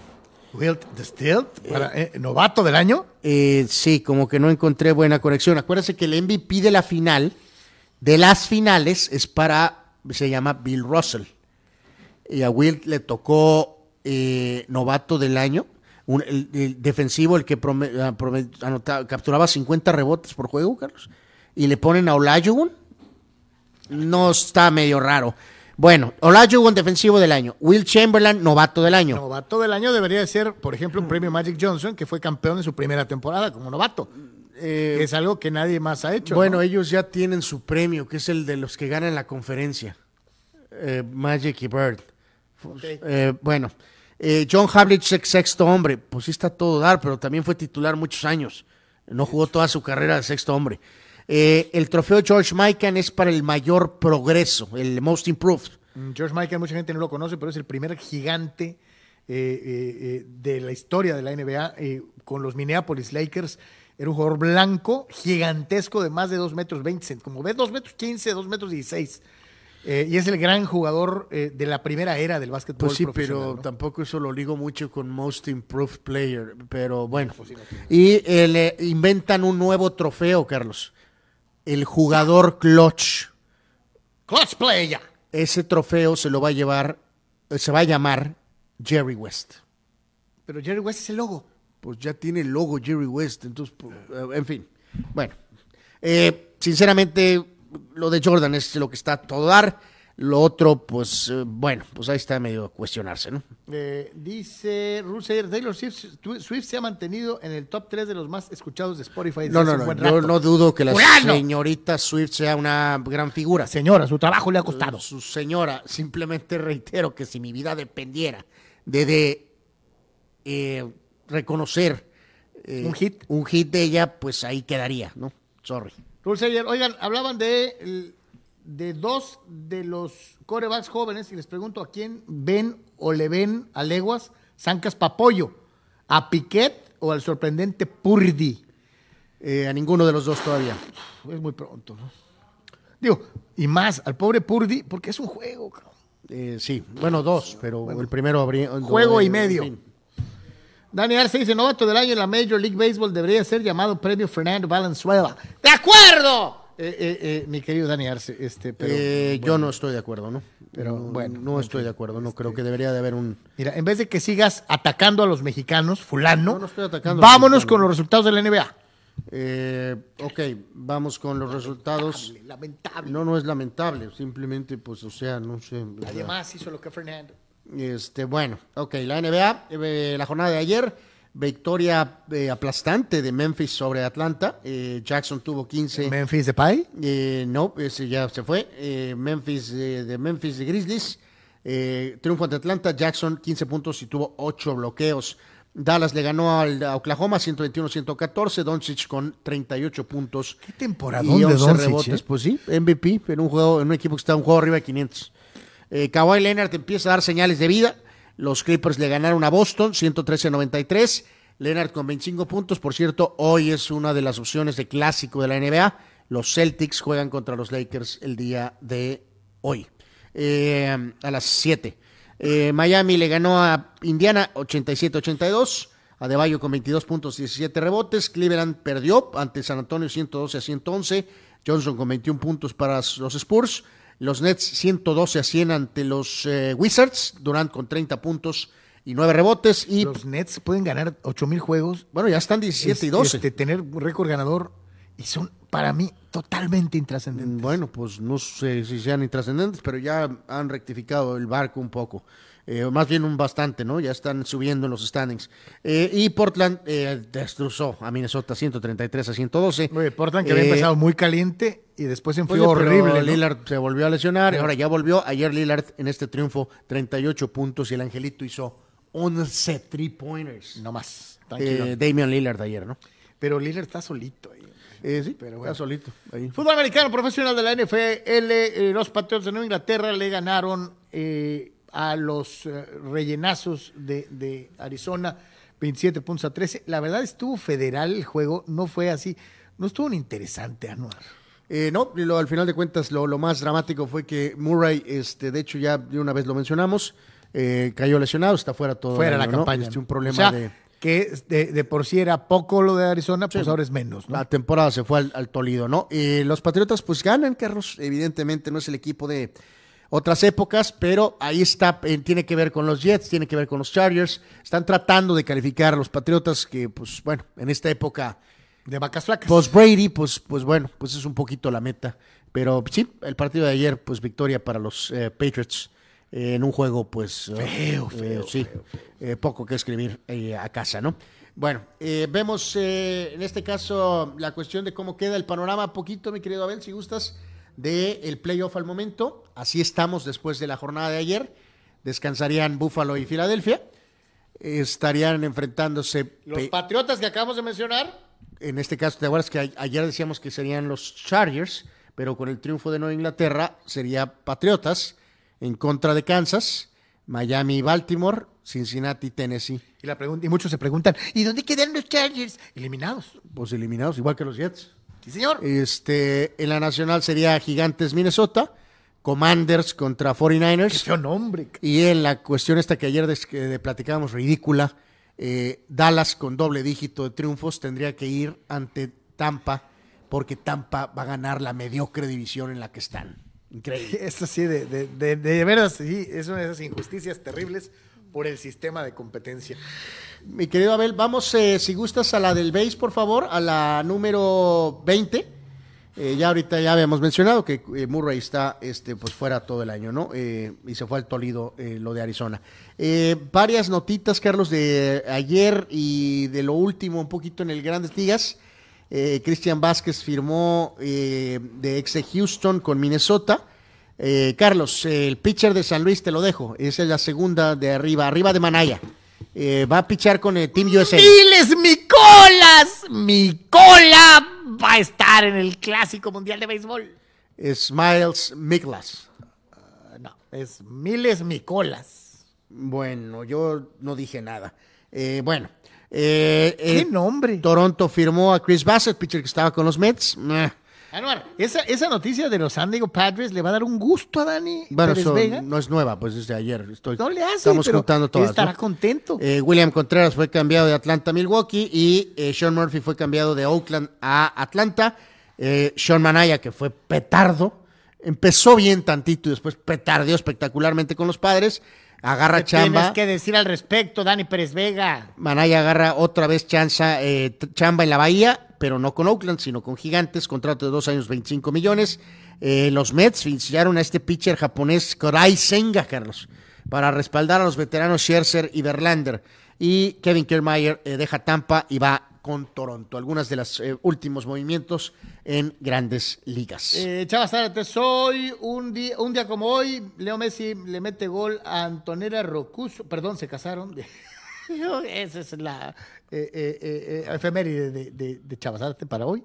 Eh, Este, Eduardo de San Diego, me parece bien los del trofeo Michael Jordan al MVP, y es que no le hicieron a Kobe el que tenía que ser en vida a Jordan. Eh, Rule Sayer, hablaban. No, pero aquí Dani Arce, novato del año. ah, Bueno, es también ya. Luciano Fuentes, pregunta. Ahí lo aparece. Carlitos dice: eh, ¿Cómo le dicen a Fernando Valenzuela y de dónde es oriundo? El toro de Chihuahua, Fernando Valenzuela. Sí, señor. Este, eh, Fidel Ortiz dice: Los técnicos mexicanos ideales para dirigir al Tri son como sigue: Leonardo Cuellar, Gerardo Espinosa, el profe Cruz, Christopher Cuellar, Paco Palencia y Rafa Puente. Entre paréntesis, y no lo aclara, es sarcasmo. bueno, estamos en la recta final. Saludos, mi querido. Yeah. Luciano Fuentes, es- no, perdón, Víctor Baños, qué bueno que Manaea se quedó en la división, dice, porque es cliente. Bueno, Él lo, sí. ve como Dodger, ¿no? Lo van a surtir, sí, eso es cierto. Eh, bueno, básicamente, eh, tantito de Fórmula 1, mi querido Abel. Hablamos, Ferrari hizo, a- a- ya ves que habían tronado al, al- al- al team principal, a Matías Binotto. Eh, bueno, pues en este caso. Al hombre eh, de los lentes, ¿no? Este, Frederic Vasseur, que estaba en Alfa Romeo, se mueve a Ferrari. A ver, acuérdense que este puesto es eh, fundamental. Christian Horner tiene ese puesto en Red Bull, Toto Wolff en Mercedes, y en este caso Frederic Vasseur asume ese rol clave, vamos, de jefe en Ferrari. Y también McLaren dio a conocer ¿Sabes lo que que significa ponerse eh, el, el traje ese con el, con el el cabanilo rampante, pues es una responsabilidad brutal.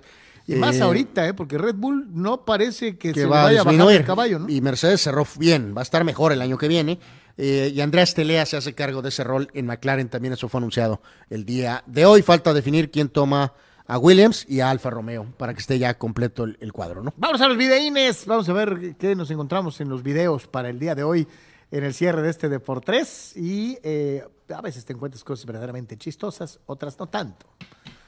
Ah, ah, pobre amigo, se fue de verdad de Océano Pacífico por el pequeño bebé. Dame la pelota, papi.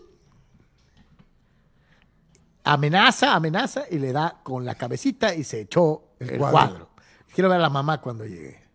A ver, aquí viene este señor tratando de ser atlético, le hace al interesante y ¡Oh! ¡Oh! se pegó en... ¡Oh! En los yarblocos. A ver, aquí están bajando el refrigerador y... Eh, válgame Dios. Váyate la señora, cuando se dio cuenta de eso. Estos son dos fulanos haciéndole al fuerte y, y, pues ahí acabó, ¿no?